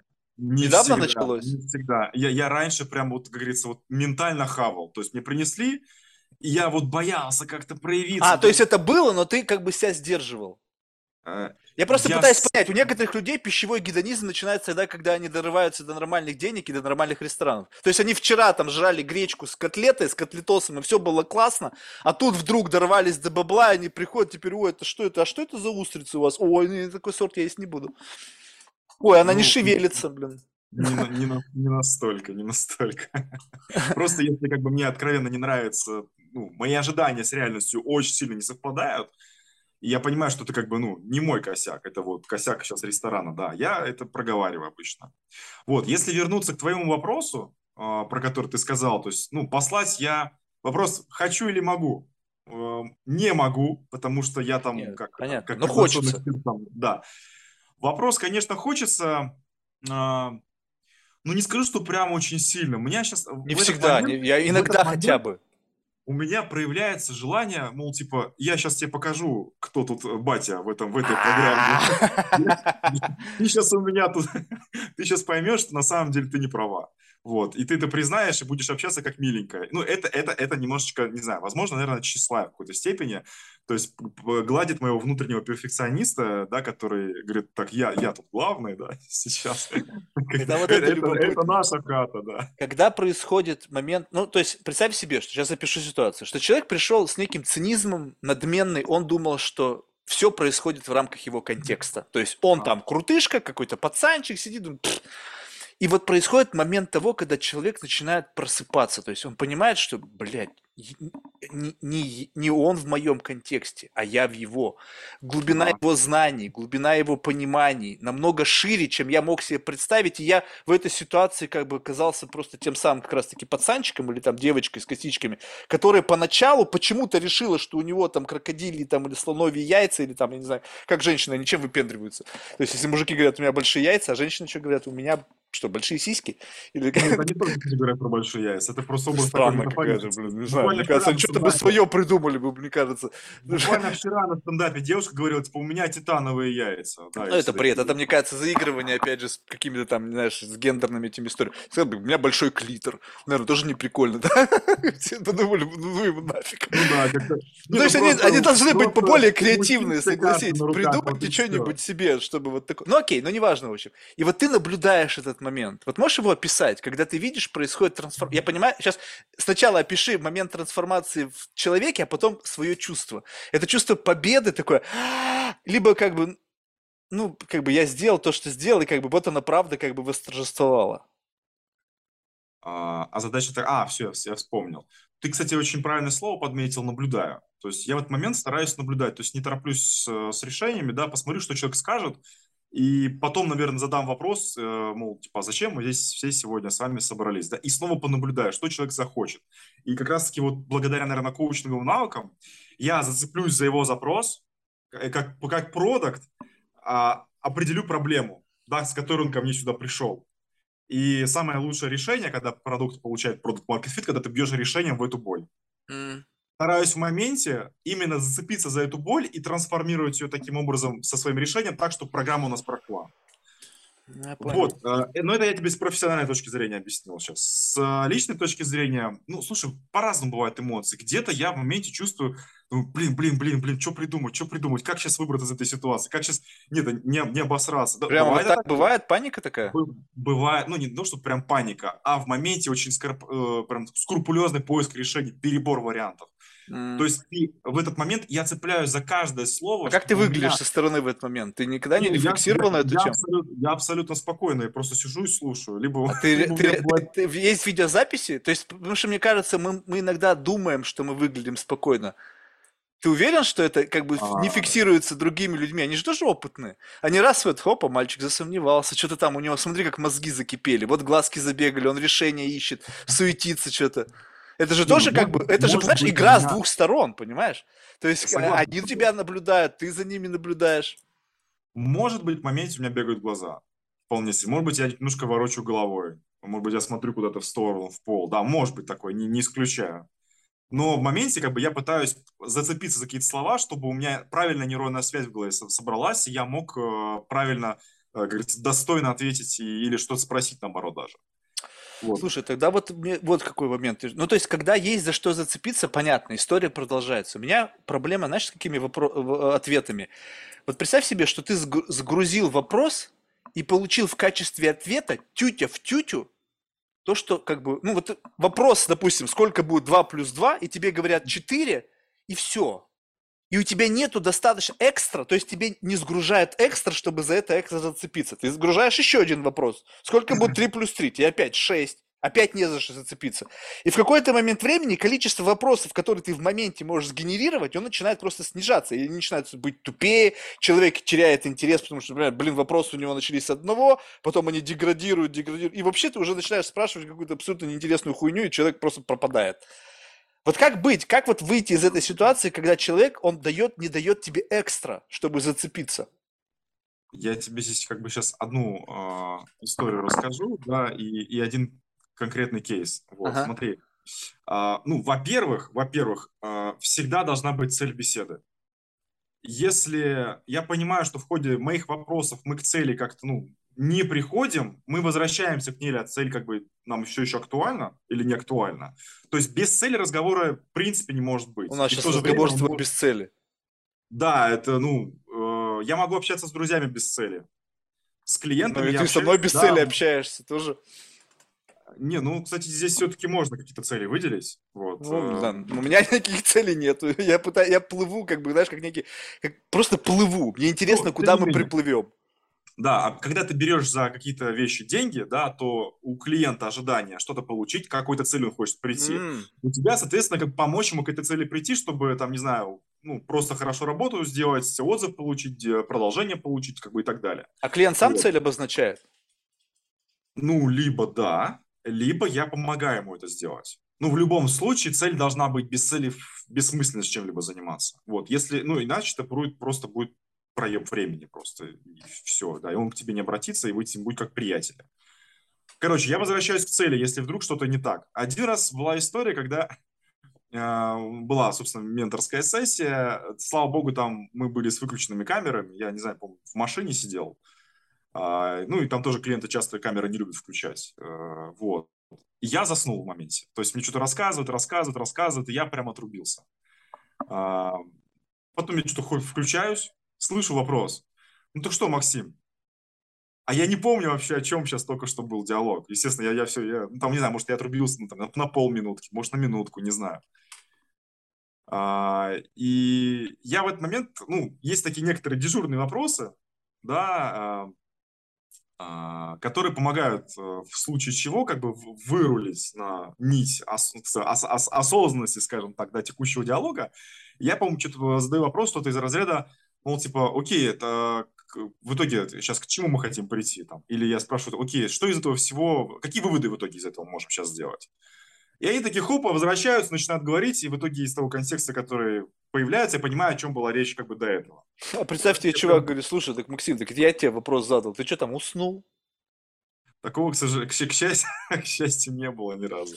Вот повезло как-то мне. Да, ну видишь, вот это вот все, как бы, э, знаешь, я как бы, я рад, с одной стороны, что гостями моего подкаста э, являются люди вежливые, культурные, ну, какие-то, знаешь, все равно очень сдержанные. То есть у меня не было вот как бы людей, которые в жизни были очень много, которые они не обламывались вообще ничего сказать. То есть вот как у них в голове вот эта мысль возникла, они прям тебе в лоб это заревляют. И тут ты Ага. дальше уже должен, насколько ты вывезешь это. То есть вообще ты в состоянии это вывести, либо ты обрушаешься сразу же. И ты, когда при- вот эти все при- при- приемы, они как бы действуют в том случае, что есть какой-то некий консенсус, где вроде бы как бы все играют вот в, как в одной лиге. В одной лиге понимание значимости, эмпатии, взаимного уважения, вот этого всего, понимаешь? И вот тогда это все как бы идеально работает. Когда вы находитесь в разных лигах, кому как будто вообще похер на тебя, и сразу хотел на все твои чувства и эмоции, его реакция на э, твои, твои слова будет совершенно иной. То есть почему вот, Знаете, допустим, мне это фраза. развязывает руки? Потому что, блин, никто не реагирует. Я могу почти любую херню говорить, и мне никто не скажет, что, Марк, ты что, ебнулся умом? Ни разу не было. 560 подкастов. Я такой бред нес. Просто откровенный. Просто я даже, иногда даже до такой степени доходишь, что это такой абсурд. Думаю, блин, Марк, ты, ж- ты просто бред, ты гонишь. Никакого пушбэка. Слушай, знаешь, как бы есть одна простая фраза, даже по этой части книги писали. Не работайте с мудаками. Легко сказать. Э, И не так уж сложно сделать. Ты понимаешь, вот, вот это, смотри, вот, значит, не работайте с мудаками. То есть получается что? Что вот мне всегда казалось так, что уровень профессионализма, он заключается в том, что ты не берешь и выбираешь себе клиентов, с которыми тебе комфортно работать, или там не мудаков, либо людей, которые в состоянии как бы есть то, что ты им даешь. А профессионализм заключается в том, и ты написал это сам, это не мои слова, что ты находишь подход к любому человеку. Если ты не работаешь с мудаками, значит, ты пиши так, что я работаю со всеми, кроме мудаков. Я не нахожу подход к мудакам, и с мудаками стараюсь не работать. Но когда ты пишешь, я работаю, как бы могу подойти подход к любому, предполагает, что и с мудаками в том числе. Ну, смотри, здесь противоречий нету. С одной стороны, ты а, можешь, э, ну, скажем так, мудака в добрую, в добрую веру обратить в моменте, да, я тебе сегодня эти кейсы наз- называл, да, когда мне, ну, откровенно начинают э, надменничать и говорить, э, мол, типа, вы тут хер собачий, да, а я тут как бы царь, царь пупы и все дела. Да, я в итоге такими вопросами, разговорами разворачиваю к тому, чтобы я в итоге с ним в одной команде оказываюсь, да, и мы в итоге работаем на ту цель, которую он в итоге хочет достичь. Да, но там у тебя за спиной стоит контекст гигантский. Ты внутри Сколково, и ты как бы э, on on behalf Сколково, и у тебя есть э, фундаментальный набор того, что им действительно нужно, чтобы туда попасть. То есть в системе ценностного обмена они поначалу, может быть, выебываются, ну потому что люди любят выебываться, но по факту у тебя есть как бы ключи. И они в Конечно. какой-то мере понимают. Ты просто лишний раз им говоришь, эй, эй, чуваки, вы пришли сюда за ключами, вот у меня они тут лежат. Берете, не берете? Ну, то есть, как бы, мне похер. Возьмете, возьмете. Нет, ну, завтра поймете сами, что вам эти ключи были нужны. То есть, как бы здесь есть вот такая, как бы, очень серьезный леверидж с своей стороны. Когда левериджа нет. Слушай, а э, здесь опять же э, возврат к цели, цели диалога, спора, конфликта. Э, ты всегда возвращаешь человека как бы к тому состоянию вообще, а к чему ты хочешь прийти? Ты помнишь вообще, что ты хочешь сейчас? Ты хочешь сейчас посраться, поругаться, ты хочешь сейчас э, навалить мне, ты хочешь э, вопрос решить, да, не нервничать, пойти домой счастливый, довольный. Что ты хочешь? То есть я всегда спрашиваю человека, что он на самом деле хочет. И за счет того, что я ну, провоцирую его как бы на доброе, да, вот проявление, да, и тут харизма уже может подрубаться, там, где я как бы эмпатию включаю, я начинаю чувствовать, что он, э, ну, чувствовать, что он испытывает в моменте, да, может быть, подбирать какие-то правильные слова.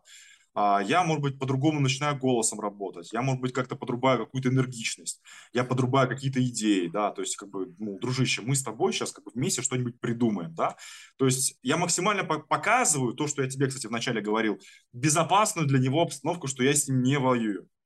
И если, ну, опять же, если как бы я в этом в том числе заинтересован, это, это, это ключевое. Если мне абсолютно насрать, и это, например, какой-нибудь а, автохам, да, с которым обычно мы на дороге там а, можем за- закус- закуситься, я просто закрою там стекло или не буду там открывать дверь, поеду дальше, забуду про него абсолютно, потому что мне не, ну, не нужно на него время тратить, мне от него ничего не нужно, и мне проблемы тоже не нужны абсолютно. И даже если я с ним сейчас закусюсь, я ничего не получу, максимум могу что-то потерять, физическое, материальное или даже здоровье. Поэтому у меня цели нет.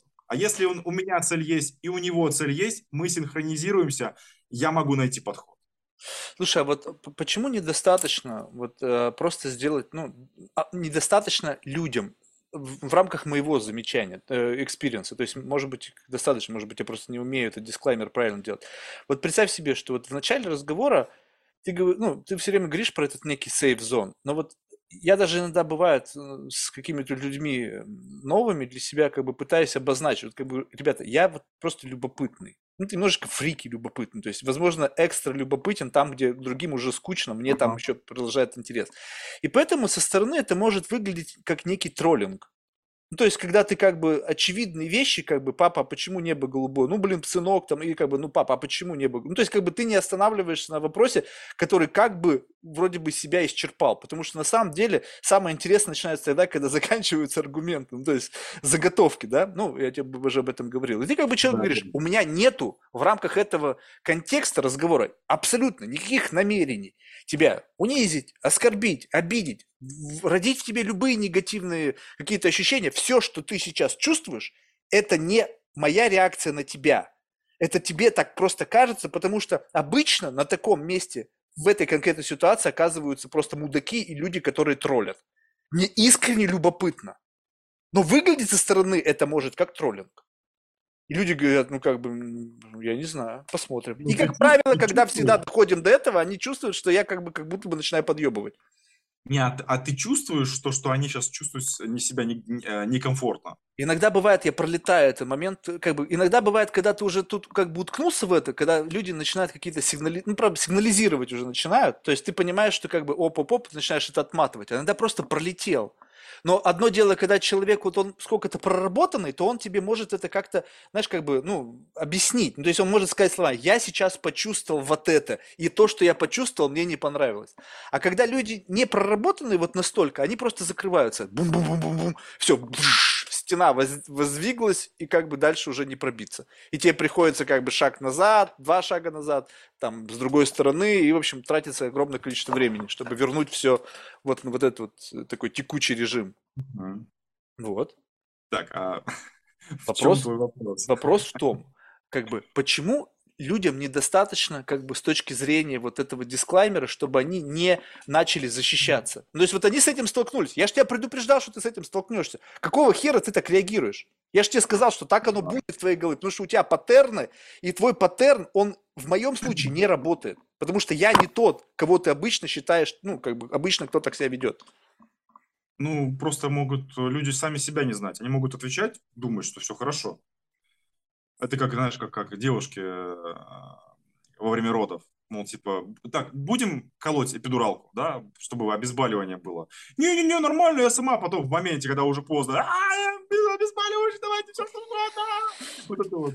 Вот здесь ровно то же самое, то есть это э, самонадеянность, да, что им, возможно, будет не больно отвечать на твои вопросы. Плюс еще, конечно же, тонкая душевная организация, естественно. Куда же без нее? То есть ты, хопа, затронул какие-то очень а, чувствительные струны внутри моего, скажем так, душевного состояния. Вот. И, ну, плюс банально даже могут забывать, что, ты, что вы с ним об этом договорились. Надо постоянно повторять. Периодически, там, раз каждые пять минут, типа, как рекламная заставка. Ты как себя чувствуешь? Ты чувствуешь, я на тебя давлю? Повторять несколько раз. Не, ну, а ты э, согласен с тем, что... Ну, я не знаю, я по-другому не умею. Мне сказали, что другой есть способ. Там, тем же самыми словами оперируют, как и ты, там какое-то там внимательное слушание, или как это называется, когда там активное слушание, вот это вот вся вот эта вот история. У меня и, и, как бы единственный такой, знаешь, как бы действенный способ это как бы некое давление, то есть ты как бы идешь внутрь человека. Ну, то есть по-другому как будто бы ты не умеешь, ты должен вторгнуться в границы, чтобы понять, где границы. Ты не можешь как бы, находясь вне зоны, потому что это неощущаемо, то есть там нету стены, ты, ты должен на что-то надавить, и как ты чувствуешь какой-то некий пушбэк, ага, вот здесь у нас что-то есть, тепленькое, холодненькое, двигаешь дальше, ты как бы постепенно начинаешь вот это вот общупывание делать, но это общупывание, оно все равно сопряжено с неким давлением. А люди mm-hmm. как будто бы не нравится, что их дает. И у меня было буквально на пальцах пересчитать гостей, которые говорят, ты знаешь, Марк, я чувствую это давление, но мне комфортно. То есть я, я, я, ну как бы не то чтобы это когда знаешь, как, бы, как будто бы чувствуешь неравнодушность. То есть одно дело можно ранить, как бы тыкать, чтобы сделать больно, а другое дело ты как бы понимаешь, что человек просто тебя общупывает, потому что ты ему интересен. Ну, как слепой, знаешь, вот телочку он общупывает, как бы, ось, там, сисечки, попка. Он же не видит, как он может это представить? Она представит и говорит, слушай, ну я сейчас тебя опишу себя, а ты представь, блин, не катит, дай мне тебя пощупать. Ну, слушай, ты спрашиваешь э, людей как раз-таки в моменте, мол, типа, слушай, сейчас э, тебе комфортно там сейчас на такие вопросы отвечать, там, или тебе сейчас окей, пойдем дальше? То есть, чтобы он в итоге... Да, ответ... Понимаешь, да, как правило, никаких таких вопросов нет. Вот хоть один вопрос из тех, которые я сейчас тебе задал, он, тебе, он какой-то такой особенный, что ли? А, Нет. Ну, ну, не знаю, как тебе ответить на этот вопрос, но были вопросы, когда я прям реально задумался, и у меня не было заготовочек для тебя.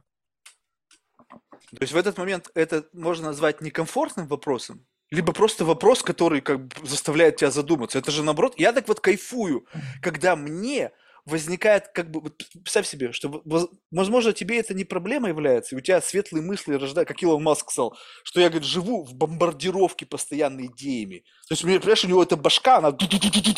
У меня, если возникает идея, то я готов, блин, танцевать, радоваться. И я хочу, чтобы беседа меня провоцировала на рождение каких-то мыслей новых, ну аутентичных моих. Они, может быть, абсолютно бредовые с точки зрения оценки людей, моего собеседника. Но я в этот момент чувствую, блин, Марк, ты что-то выродил из себя, прикольно. Ну, я тоже кайфую, когда в, в результате беседы или вопросов, да, собеседника, у меня какой-то синтез в голове происходит. То есть я начинаю выдумывать, а, синтезировать, придумывать что-то такое, что раньше у меня в голове, в принципе, не появлялось. Вот, я прям очень кайфую, когда такие вопросы прям могут позадавать. И не так уж часто, на самом деле, это прям можно найти собеседника, который готов на такие глубокие вопросы. Это, мне кажется, вопрос, знаешь, как бы этот вопрос нельзя задать. Ну, то есть, как бы, это, это как будто бы некий органический но вот это и есть то самое прощупывание – ты просто как бы щупаешь, щупаешь, и как бы ты нащупываешь то, что сам человек в себе как бы никогда раньше, ну как бы не, не он, не, не знаю, не, не видел себя со спины, знаешь, или не видел свой локоть там под каким-то углом. А ты почему-то вот увидел его и спросил его об этом. Но это как перебор. Это как, знаешь, бомбардировка постоянным каким-то набором чего-то, и вдруг, как через как математическая статистика, из какого-то большого количества вброшенных каких-то там тем, вдруг одна выстреливает, или там две либо ни одной.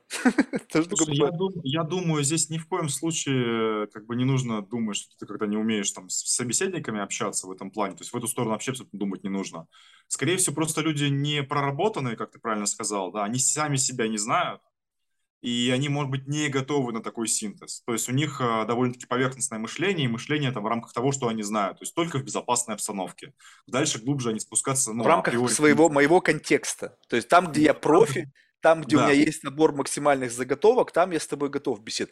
Блин, ну это самые бестолковые проведенные часы. Это вообще неинтересно. Ну, слушай, тем не менее, как бы работа такая. Да, вот видишь, вот, вот видишь, теперь как бы даже возвращаясь к твоему изначальному вопросу, да, вот ты сказал, вот, а почему, как бы, ну, а что, что доставляет, как бы, как, как работать так, чтобы это доставляло тебе удовольствие? Вот представь себе, что вот взять даже вот профессию, которой ты занимаешься. Для меня компонент, когда что-то перетекает из состояния как бы а, получения удовольствия, то есть оно явно не соответствует с профессиональной этикой, оно явно не соответствует с контекстом того, что ты делаешь. То есть вот если мне платили деньги за то, чтобы я был самим собой, я в какое-то время даже позавидовал Снуп Догу, да, он сказал, блин, это, говорит, самое простое, что может быть в жизни. Мне платят за то, что я как бы играю самого себя. Ну, я не знаю, насколько это правда, может быть, там тоже куча аватаров, не знаю, кто он такой на самом деле, но в принципе.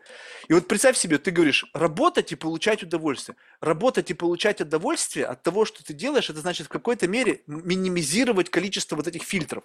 Возможно, ты просто более вежливый, эмпатичный, э, сдержанный человек, и поэтому ты не сильно себя как бы насилуешь в этом моменте, понимаешь? И поэтому это градус твоего вот этого внутреннего недовольства, он не перекрывает удовольствие от процесса. А я очень вот в этом отношении, как бы, знаешь, зависим вот от этого внутреннего ментального аудита. Если я чувствую, что где-то что-то перекрывает, то я не чувствую в этом некого баланса. И все, и сразу же Нафиг мне это надо. Ну, на самом деле очень интересная тема. Вот ты, кстати, подсветил, когда у тебя внутренние, скажем так, твои триггерочки психологические не совпадают э, с получаемым, скажем так, результатом, с, с результатом работы, от которого бы следовало бы кайфовать, да. А, вот интересно. Кто-то как... другой кайфует. Ну, понятно, что ну, конкретно ты не кайфуешь, вот, и обычно как раз-таки это символизирует то, что занимаешься там нелюбимым делом. Вот, и здесь надо как-то, да, разобраться, понять в итоге, а где есть что-то такое, какое-то проявление, а, чего ты, как минимум, не знаю, раньше кайфовал. То есть я помню, что вот в моменте у меня была такая ситуация, я работал в банке, на высокой должности, с высокой зарплатой, да, вроде все мои труды там признаются, ценятся, но меня вообще от работы прям воротило, я, я прям вот тошнило, прям ненавидел всех тех людей, которые там были, а, и потом я уже все точно закрыл, как говорится, шлагбаум с тем, чтобы работать в банках, вот. И я Либо недостаточно раз... платили, если бы платили в пять раз больше, нет? Нет. Вот, ну, э, буду 5 раз больше, поговорим, да? Ну, понятно. Как бы, как сейчас э, Человек-паук бы сказал, да? Типа с большей силой больше ответственность. Больше, с большими деньгами больше силы, больше ответственность. Вот. Там уже как бы, возможно, по-другому бы контекст менялся. Вот. Поэтому фантазировать здесь, наверное, не так э, честно. Тем не менее, я не любил эту работу, и вот у меня завелся внутри как бы этот механизм, который начал перебирать, искать, искать, искать. Я не мог его никак утихомирить, прям шило в заднице. Я прям вот пытался поговорить с кем-то, пытался просто посмотреть какие-то курсики, видосики там или еще что-то, даже видосы, как найти свое призвание. Вот. Э, Грибов надо я... было сожрать, и все. Все, бы, все ответы бы нашлись. Ну, да, у каждого, у каждого свои методы, да. Вот.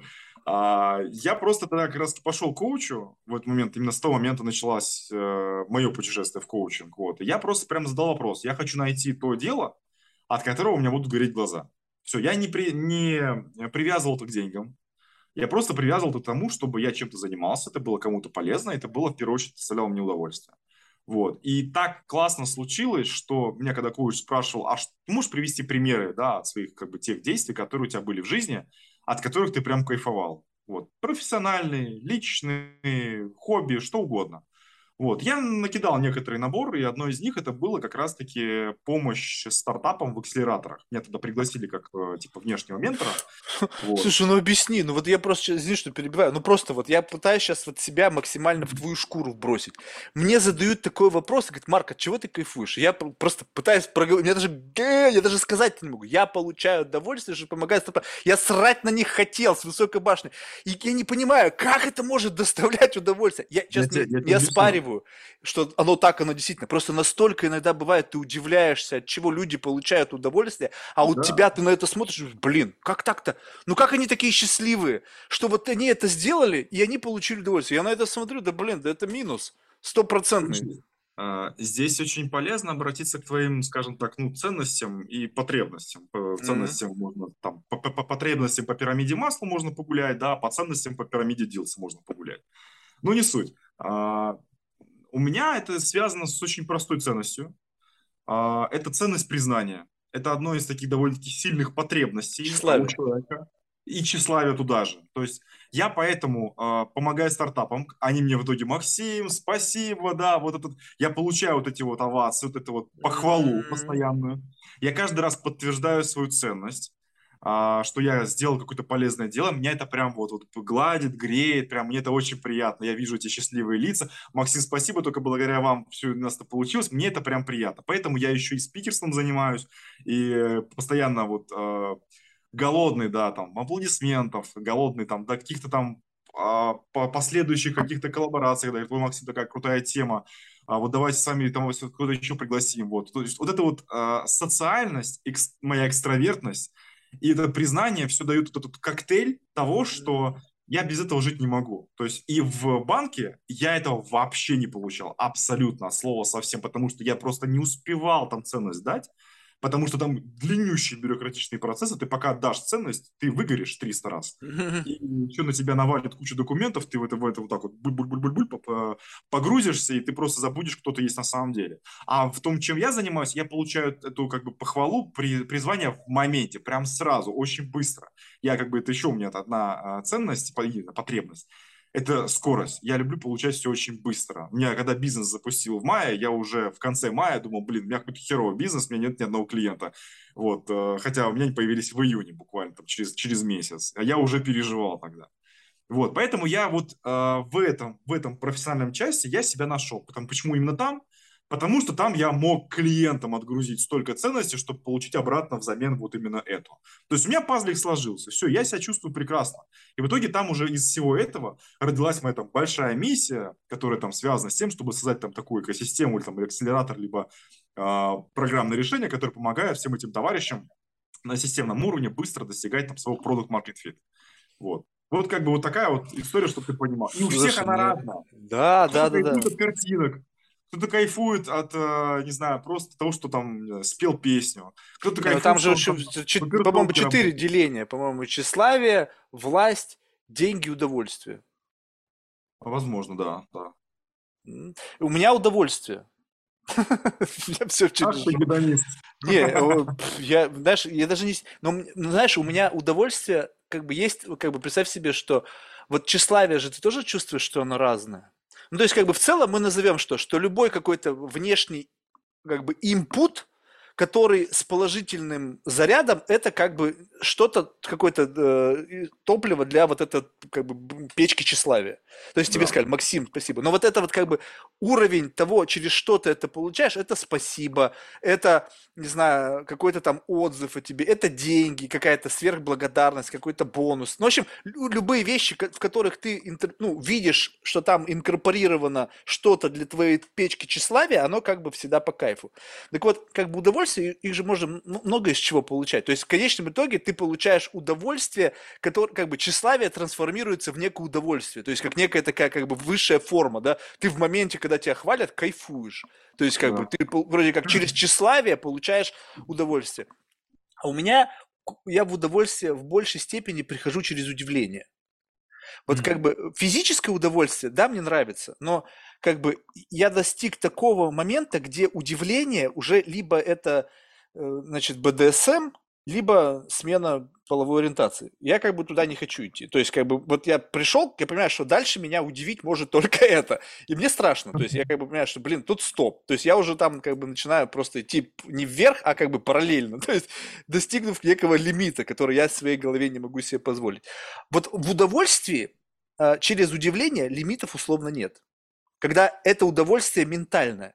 То есть удивление как бы ментального плана. То есть ты сталкиваешься с какой-то концепцией, либо с какой-то мыслью, которая настолько тебя удивляет, что как бы она превращается вот в какое-то невероятное удовольствие. Тем более сейчас они еще недавно планку задрали удовольствие, которое как квинтэссенция это изумление. То есть это как бы как будто бы оргазм после оргазма.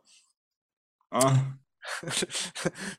Вот, и, и я, и я, получается, что как бы вот подсел на эту херню и ищу как бы в любом общении момента вот этого какого-то удивления, который, который наверняка приходит через инсайт, то есть как еще одна ступенька, то есть ты натыкаешься на инсайт, этот инсайт тебя удивляет, а дальше магнитуда этого удивления, ну то есть как бы что, прикольно было, как, как бы по пятибалльной шкале, насколько ты можешь оценить свое удивление? Ну, на двоечку. Но ты ждешь, чтобы заскалило, и да бэм, в красную зону, и как бы еще так резко, знаешь, это когда вот это, как если спонтанный секс в лифте, то есть там 30 секунд, ну какой-то дикий экстаз. Тоже не, ну, быстро. конечно, Да вот- тоже прикольно, все круто, но здесь главное, чтобы ты не потерял какую-то свою, ну, вот этот, э, а, ну, баланс просто банальных радостей, скажем так. Ты вот умеешь Давно уже потерял? мелочам? Не, давно уже потерял. Ну, ты умеешь радоваться мелочам? Не, не, не, давно, говорю, уже давно не радуюсь. А почему? Что мешает тебе? Ты знаешь, мне кажется, цинизм.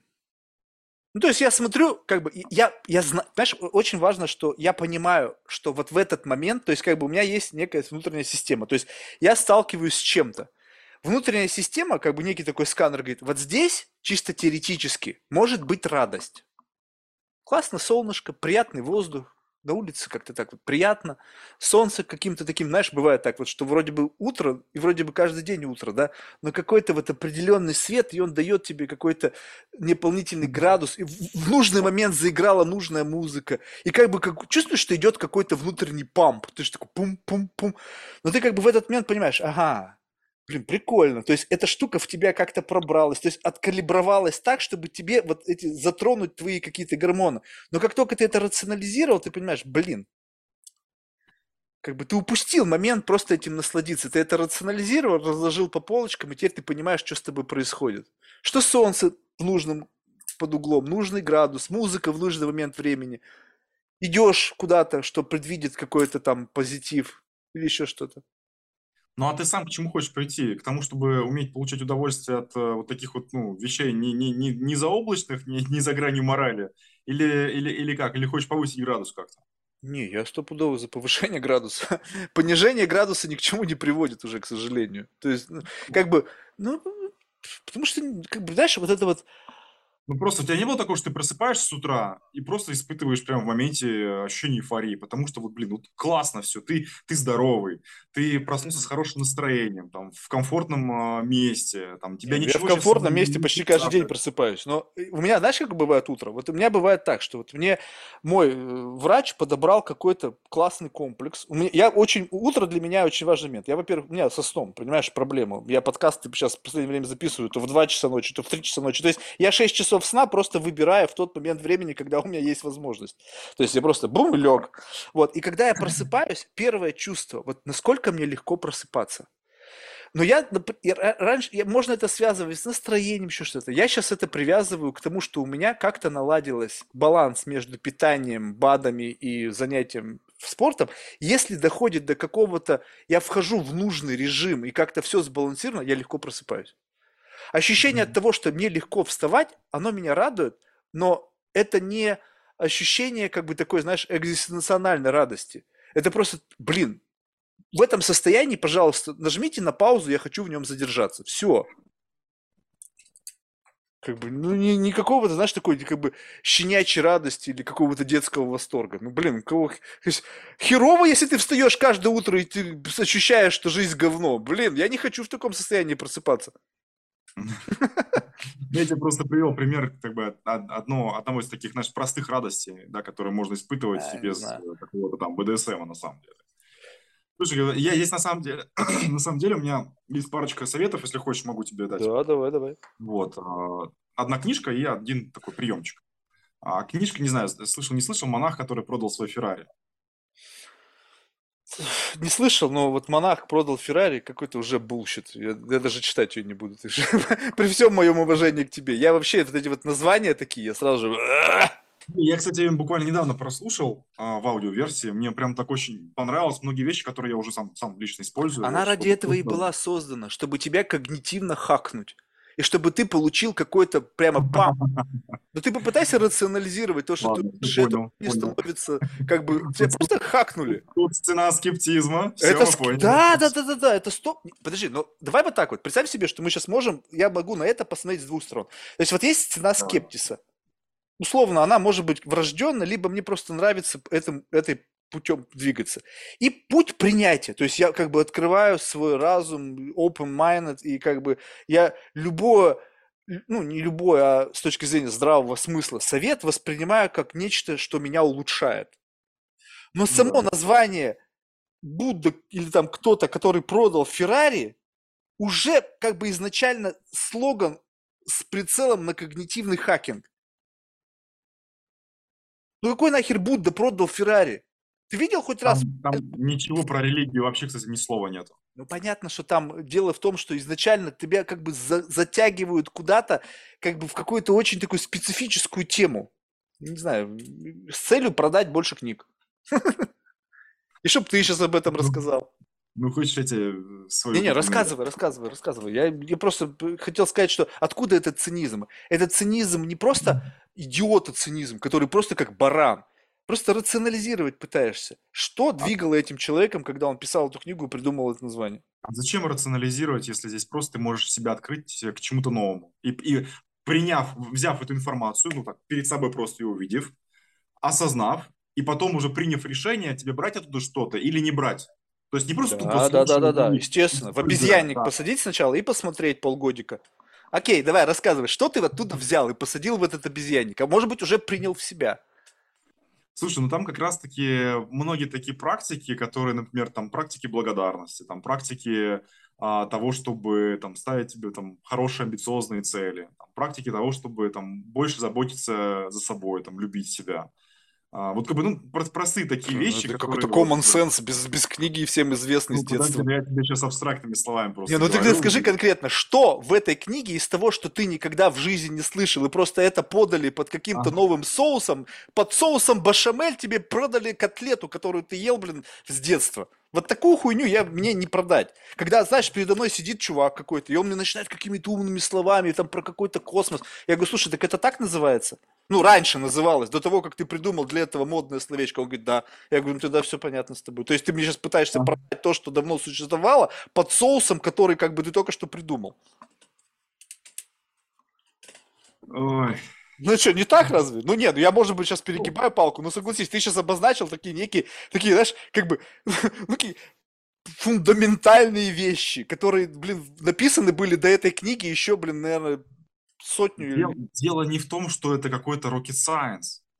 Мы, на самом деле, все то, что нам сейчас в книгах, на конференциях, в фильмах, а, в чем угодно подают, это все те же самые мысли, которые еще хрен знает когда рассказали там всякие Аристотели, Сократы, Платоны и все эти товарищи. Все уже давно придумано. Угу. Просто немножечко, может быть, модернизировано про текущий контекст, чуть-чуть добавлено как бы общей окраски, чтобы мы это могли схавать, скажем так.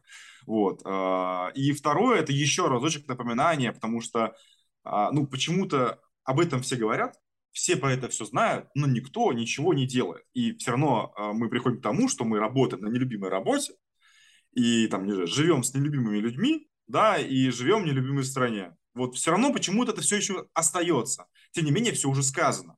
Поэтому просто это книжка, которая еще разочек об этом хорошо может напоминать в своем контексте, в своей истории.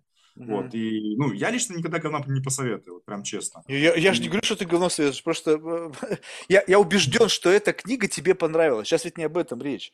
Я просто говорю к тому, что нужно, как бы, на мой взгляд, ко всей этой литературе, которая, она просто мастерски умеет, э, как бы, вот это вот э, умение создавать смысловые конструкции, которые, знаешь, вот как бы вот они с крючками, которые тебя ну. вцепляются во что-то, и, и ты чувствуешь, что ты через них прорываясь, как бы есть какое-то цепление. Просто слишком много стало кон- контекста, где ты, брук, а ты вообще никак, он, он никаким образом тебя вообще не триггерит ни на что, ни на какие, ни на мысли, ни на что вообще.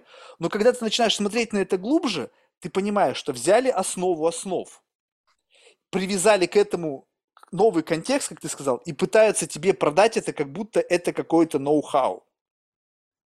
Слушай, мы постоянно друзей слушаем одни и те же истории, их э, успешные или факапные истории. Все, все то же самое. Все происходит в одних и тех же, скажем так, стенах, рамках, с а теми же скучно. Хочется что-то новенького. Но ты, мы все равно продолжаем их слушать, потому что что-то меняется. Немножечко чуть контекст поменялся, по-другому человек отреагировал, да, и это обретает новые краски, новые истории. Мы эти истории всегда любим слушать.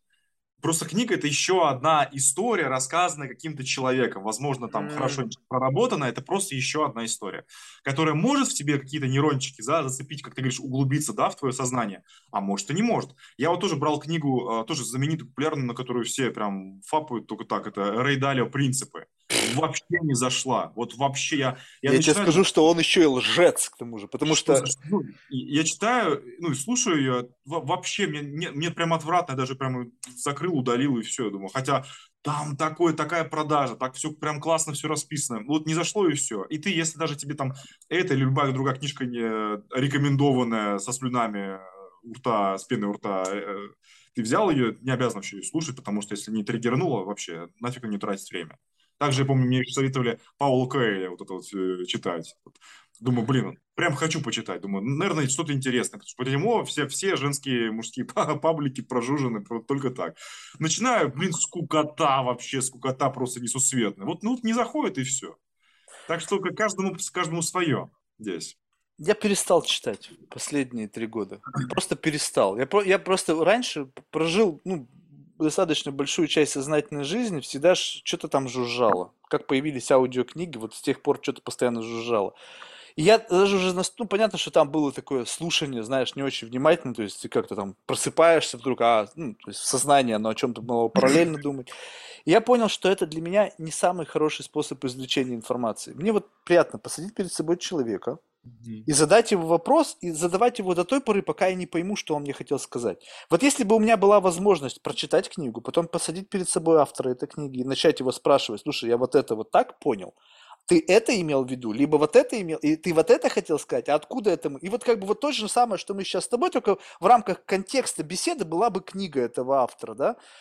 тогда, может быть, это было бы интересно, потому что, ну, как-то хоть сколько-то какой-то фидбэк есть. А когда я понимаю, что что-то вбросили, это продукт коллективного труда какого-то человеческого гения, да, ну, условно назовем, да, автора книги, плюс редакционной коллегии, которая это потом все редактировала Да, в целью да. там максимального создания необходимого эффекта, и люди знают, у них есть инструменты, и у них есть все необходимые методологии, как это до- довести до вот этого идеального состояния. Ты понимаешь, блин, с кем ты взаимодействуешь? Ты взаимодействуешь с какой-то информацией, которая направлена на то, чтобы тебя выдавить из тебя какую-то положительную эмоцию, которая, ну, в идеале, которая поможет продвинуть продажи. Ага. Вера в то, что люди пытаются помочь тебе, что слабо. Верю я в это. Не, ну тоже, конечно, так прям совсем с недоверием относиться ко всему подряд тоже не стоит. Не, не все же движимы такой целью, какой, которую ты сейчас описал. А, есть очень много как бы и хороших все-таки материалов, трудов, да, где ты действительно читаешь что-то такое, и там прям что-то, что кладется проекционно на твою жизнь, ты можешь сопоставить и понять, ага, вот, вот. Слушай, очень интересная мысль, с другой стороны смотрит человек на эту ситуацию. Вот, ну, это не гарантия, что любая книжка, которую ты видишь на прилавке, она действительно об этом. Да, но вот мне интересно, вот окей, вот ты сказал, что ты увидел какую-то классную мысль, которую ты понимаешь, что ты можешь ее инкорпорировать, то есть как бы применить в свой экзоскелет, она идеально подходит, и как будто бы ты Ага. благодаря этой мысли станешь как бы лучшей версией себя, да, это блевотное выражение. И такое ощущение, что все люди теперь так и живут. То есть есть как будто бы такое, знаешь, как бы некая такая материнская плата, но она мы приходим в этот мир, там уже есть какие-то некоторые, некоторые обязательные какие-то элементы, там какой-то процессор, Да, там еще да. что-то. Ну, есть свободные слоты. И вот сейчас люди вдруг стали эти слоты заполнять всем, чем только можно, да, и как бы вот это классная книга, вот это классный, там, не знаю, курс, вот это классная херня. И они что-то на себя навтыкали, это все начинает сбоить, потому что как бы ты, ну, то есть это неорганично. Ты взял что-то, вот будучи, вот, допустим, я, вот человек говно, да, я взял что-то какое-то явно из, ориентировано на другого человека, с другой материнской платой, себе эту херню воткнул, и у меня какой-то дисбаланс, я не понимаю, что происходит. То есть я вроде как бы действую в того, как меня эта программа вынуждает действовать, но, блин, мое-то тело движется в другую сторону. Я чувствую, что здесь как бы как бы эта программа взяла некий контроль над управлением, но я чувствую внутренний дисбаланс. Вот ведь о чем речь. То есть, как ты получается, что все, что ты берешь из книг, ты чувствуешь, что это органически твое? Как ты можешь быть в этом уверен? Э, Никак. Абсолютно. То есть ты просто, опять пробуешь просто. Да, ты просто пробуешь, примеряешь. Ведь как бы как раз твоя, вот лично там, твоя уникальность как человека в том, что ты взял из разных частей, там, книги, люди, знания, работа, друзья, взял что-то из них по чуть-чуть, каких-то их мысли, образы, собрал свой. Прид- Поверх этого образа еще что-то построил свое личное, уникальное. Но без пищи, без э, примеров жизни, да, это сложно будет сделать. То есть тебе нужно, чтобы... Знаешь, как это правило есть такое? Сперва играй по чужим правилам, потом придумывай свои. Потому что. А, ну, как бы сначала нужно адаптироваться, чтобы, да, в, в- в текущей ситуации как-то просто нормально себя быть, да, потому что уже какой-то есть уклад.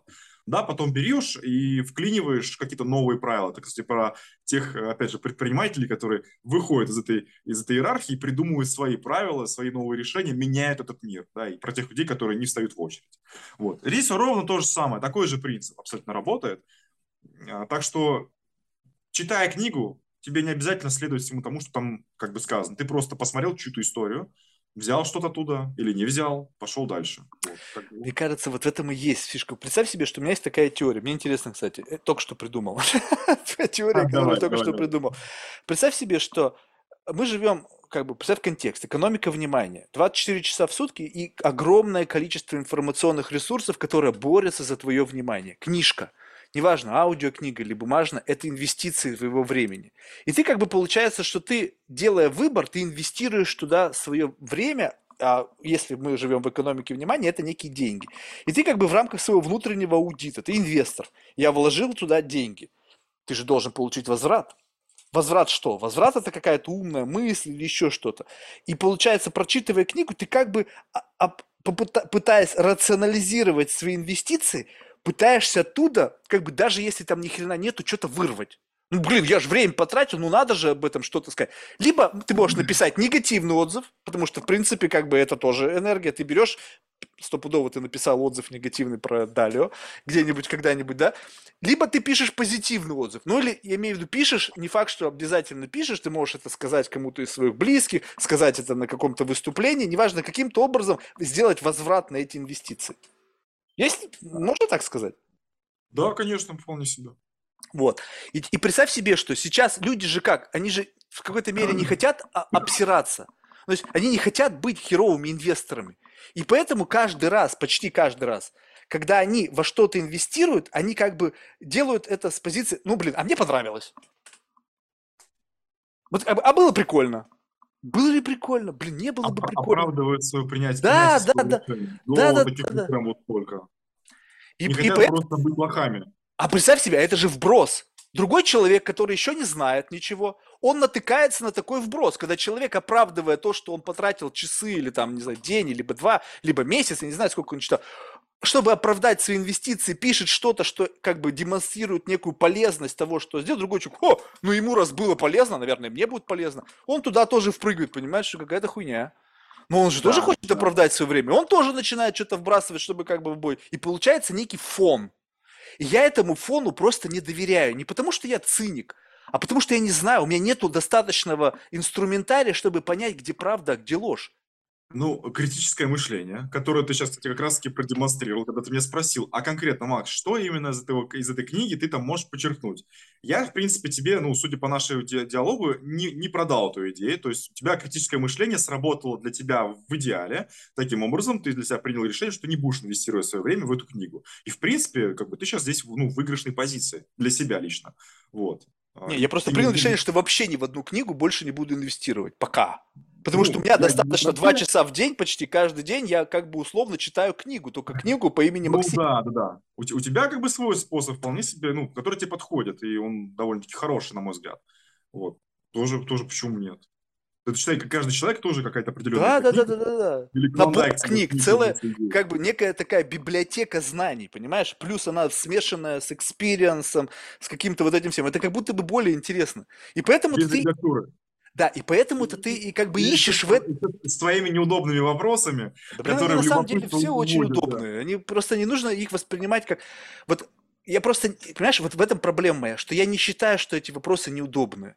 Они не призваны тебя поставить в неудобное положение. Это просто вопрос, который органически возник в голове. Если бы я был просто каким-то говном, выписал бы вопросы. То есть, представь себе, настоящий журналист. Вот чем это отличается? Вот он тебя изучил, посмотрел все твои публикации, там, твои, не знаю, там, выступления, выписал какую-нибудь хуйню себе на листочек и сидит, так, сейчас он ко мне придет, я буду задавать ему неудобные вопросы с целью его поежиться, еще что-то. То, что происходит сейчас, это как бы стопроцентный момент времени. Я не думал над этим. Это вот сейчас вопрос родился. То есть, либо я просто такое говно, что задаю вопросы, которые изначально человека подводят к чему-то, как бы, где ему некомфортно. Но ведь это как бы, я не хочу, чтобы было некомфортно. Поэтому я не знаю, как этот вопрос можно задать неудобным.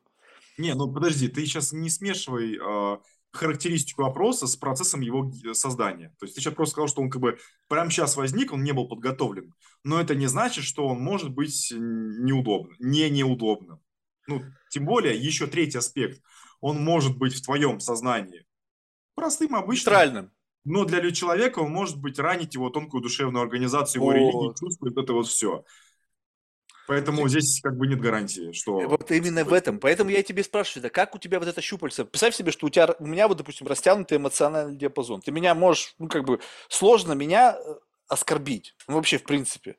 И поэтому я как бы вот нахожусь вот в этой растянутой линейке, и поэтому мне кажется, что когда я что-то делаю, я же не могу как бы взять и твою линейку применить. Мне нужно твою систему координат, получается, каким-то образом из- извлечь, усреднить ее со своей. У меня была замечательная беседа с девушкой.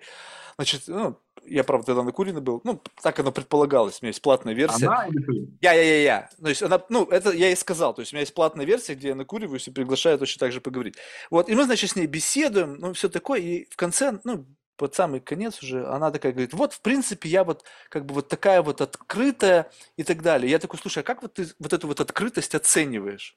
Ну, то есть я весь разговор с ней беседовал. Она говорит, ну, где-то там чуть ли не 9. Я такой, да, а у меня это где-то 3. То есть, понимаешь, как бы вот в этот самый момент у меня произошло как бы вот некое такое, знаешь, как бы вот смещение как бы центра тяжести, то есть она всю эту беседу ощущала свою открытость на уровне 9, там близко к 10, а я всю беседу чувствовал, что она мне открывается только на тройку. Понимаешь? То есть вот, вот, а, и получается так, что только благодаря тому, что я задал этот вопрос, то есть мне нужно было бы вначале, наверное, спросить, то есть вот насколько ты чувствуешь себя открыто в беседе со мной. И как бы потом бы я по- прекрасно понимал, что по сути я как бы уже грибу по дну. То есть там уже как бы дальше она ничего не может из себя выдать, потому что она уже как бы максимально оголилась. Ну, в рамках вот этого доступного Ага. оголения, да, понимаешь? И для меня это было прям, знаешь, некий такой инсайт. Я думаю, ни хера себе, Марк. То есть у тебя абсолютно не, вот нету системы оценки. То есть тебе кажется, что вроде бы как-то о чем-то идет речь, и как бы тут все как-то сковано, а человек-то уже на пределе, получается.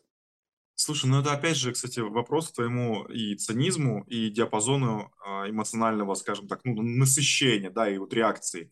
У тебя а, там для каких-то более крутых там для тебя эмоций тебе нужно еще глубже копнуть, а люди, а, ну там другие люди там определенные, да, им для максимального удовольствия недалеко нужно прыгнуть. Вот абсолютно недалеко. Я, я скорее всего, наверное, так же, мне, мне кажется, как, как девушка отвечу. Скажу, что я с тобой там был там откровенен там, на, на все 10. То есть я там... У меня не было в процессе момента, что пришел ответ, но я тебе его не хочу говорить. То есть все, что приходит в голову, я тебе выгружаю. Прям вот просто вот без фильтрации абсолютно. Но ты думаешь, что я там под э, маской профессионализма сижу, да, и тебе ни хера ничего не расскажу. Ну, стоп, ну подожди, но я могу, я, но ведь согласись, вот в рамках даже вот этого некого такого объективного цинизма, ведь ты профи, так? Ну, И ты можешь да. чисто теоретически делать как бы двойную бухгалтерию. Ну, то есть ты сейчас как бы условно, у тебя просто хорошо отработанный фильтр, где задержка почти не чувствуется. То есть у тебя настолько быстро процессится. То есть ты улавливаешь интенцию, которая в тебе возникает. Ты ее сразу же, вот как бы задержка настолько минимальна, что я просто не, не вижу момента твоего как бы сомнения, либо колебания, либо еще чего-то. Только потому, что ты постоянно это делаешь. Ты, блин, коучем занимаешься, у тебя сколько людей проходит? Да до хрена. Понятно, что это мышцы тренируются постоянно, постоянно, постоянно. И как бы, когда у тебя Я есть... я сплю на сессиях. Ну, не, ну это понятно, ты человек, блин, всяк бывает, зануды, тоже можно уснуть, конечно. Не, ну вот просто когда есть вот чисто теоретически вероятность этого, чтобы у тебя это не было как нечто токсичное, разъедающее тебя изнутри, ты должен это протестировать. То есть ты должен создать некую ситуацию абсурдную, когда это сто процентов проявится. Но опять же, это я так считаю, что я как будто бы подвожу тебя к некой грани, но откуда я знаю, где твоя грань проходит? То есть я почему-то предположил, что подведя тебя сюда, это как бы некий обрыв, и ты должен обязательно там зассать или что-то сделать. Не факт, ты скажешь, а, Марк, да ты гонишь что ли? Там он еще миля до обрыва-то. Я же не знаю. Мне же постоянно нужно выравнивать это, и ты постоянно как бы идешь через абсурд. Потому что именно за счет этого абсурда ты начинаешь где-то приравниваться. А где граница-то? Где граница вот эта, где вот у тебя Ну, красная линия проходит? Значит, да, ты к этой границе можешь человека просто банально не подвести. Думаешь, что под, подведешь, а у него граница вообще в другом Да, месте. да, да, да, да, да, да. Ну да, тогда да. И поэтому, ты, и поэтому ты иногда не знаешь, как бы ошибочно вбросил, тебе показалось, что граница далеко, а человек просто как бы так ответил, как бы обтекаемо, ты не распознал этот вопрос, ты делаешь следующий шаг, а уже обрыв. Вот оно как, понимаешь? И вот это постоянная дилемма, я не, почему как бы задавал тебе сегодня какие-то странные вопросы, чтобы научиться, как вот эту щупальцу откалибровать. То есть я вроде как бы чувствую, что где-то как-то вот она как-то так работает, но я не понимаю, как, каков должен быть правильный вопрос, либо в каком он должен быть ключе, чтобы подобраться вот к этому ответу так, чтобы человек не чувствовал себя дискомфортно. Не знаю, может быть, еще Ну, нужно там Как бы несколько тысяч часов, чтобы это понять. А, ну, здесь, мне кажется, надо просто, опять же, смотреть на то, как человек реагирует. То есть, если у него там что-то неудобное, не, не, скажем так, некомфортное, он может там ерзать на стуле, там что-то потирать, нос потирать, там а, бегать глазами, там как-то голос может немножко меняться, там он может говорить, чистить может, то есть чистоколом разговаривать. Задумываться, наоборот, даже очень прям так глубоко. Вот, да, это может символизировать э, о том, что сейчас, возможно, ты его под, подвел, да, к чему-то такому неудобному. Вот, если он, как бы говорит, смотрит тебе, как говорится, в камеру, да, спокойно разговаривает, там, ну, задумывался, знаешь, таким, скажем так, э, нормальным взглядом, вот, то да, скорее всего, возможно, ты сидишь в его профессиональной зоне. Ему, он еще и кайфует сейчас от этого. Супер. Ну, буду стараться так делать. У меня просто недавно была девушка, у меня такое ощущение возникало, что камера залипает.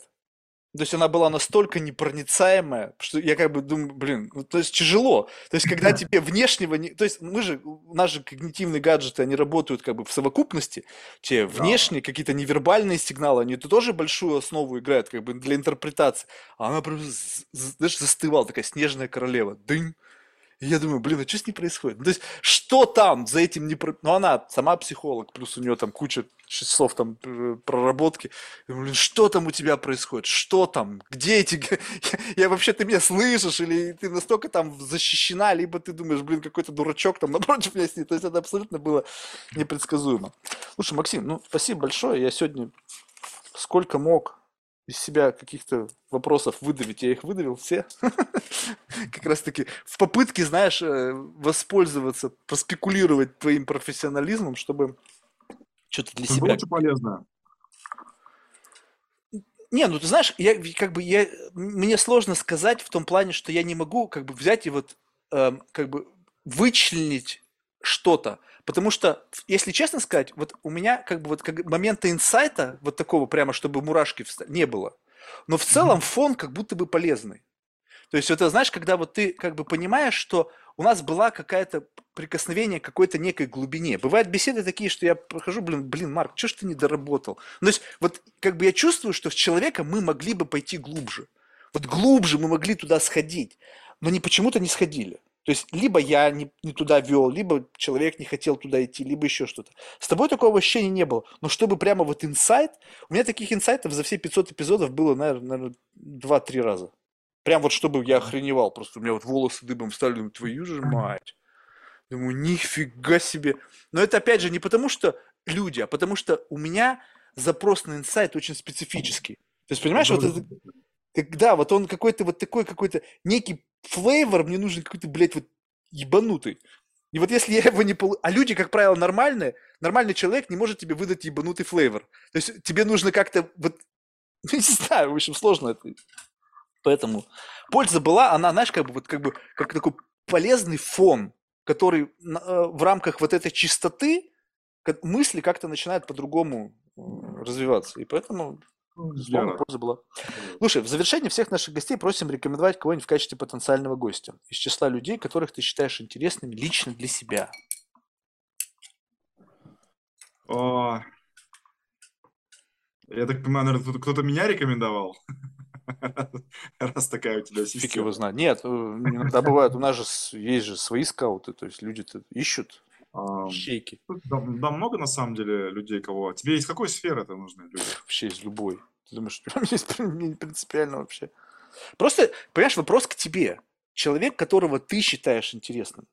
Потому что очень же сложно. Ну как вот, допустим, я же не, ну, ты же не знаешь наперед, кто там. Люди пишут о себе, блин, такие биографии, там пиздец, прочитаешь, думаешь, о даже стрёмно становится от того, что ты такое ничтожество. А до дела доходит, что особенно. Да просто прям кого-то одного выделить, наверное, сложно. Почему одного? Может, хоть 10 выделить. Ты же знаешь, мне же запрос... 5 тысяч человек мне нужно, чтобы 10, 10 тысяч часов набрать. А тебе зачем? Ну, есть же эта херня, что там 10 тысяч часов, и ты вроде как чему-то научаешься. Ну вот я думаю, что чему, чему меня обучит 10 тысяч часов болтовни. Ну давай я, может быть, не знаю, отдельно подумаю, просто тебе потом напишу телегу. Я тебе скину некоторые контакты. Все ясно. Застеснялся. Да нет, не застеснялся. А, просто хочу как-то осознанно к этому подойти, а не так, чтобы прям с бухты барах. Ну, сейчас просто возникают какие-то имена в голове. Ну, я знаю, что можно поинтереснее тебе порекомендовать. А, ну если так, то тогда, конечно. Просто бывает так, что, мне кажется, люди думают, да ну его нахер, это же я сейчас свинью кому-то подложу. А. Да, может быть и такое. Ну вот. Слушай, а, а, так, да. Ты мне только скажи свои контакты, потому что, мне кажется, я не знаю, куда тебя писать. А София отправит. А София... По, по почте, что ли? Да. А ты что, стесняешься свои контакты давать? Не, ну она отправит. Что ты будешь сейчас записывать мои контакты? Ну, не знаю, телегу, например. Блин, это же надо потом вырезать будет. У меня же никто А. ничего не редактирует. Ну, То есть это потом вот в том А. виде, в котором есть, так и пойдет. Поэтому, ну его нафиг, начнут какие-нибудь вир написать мне ночью. Нахер мне это надо. Ну, окей, хорошо. Она пришлется. Спасибо за беседу. Было реально интересно. Ну и дико извиняюсь, если были какие-то неудобные вопросы, хотя я думаю, блин, какие Да, могут быть неудобные вопросы. Неудобно спать на потолке, одеяло спадает. А так все нормально. Ну, супер. Что ж, успехов, я так понимаю, на новом профессиональном поприще, то есть, которое драйвит, неизвестно, куда это приведет. Это точно. Все, пока. Давай, пока.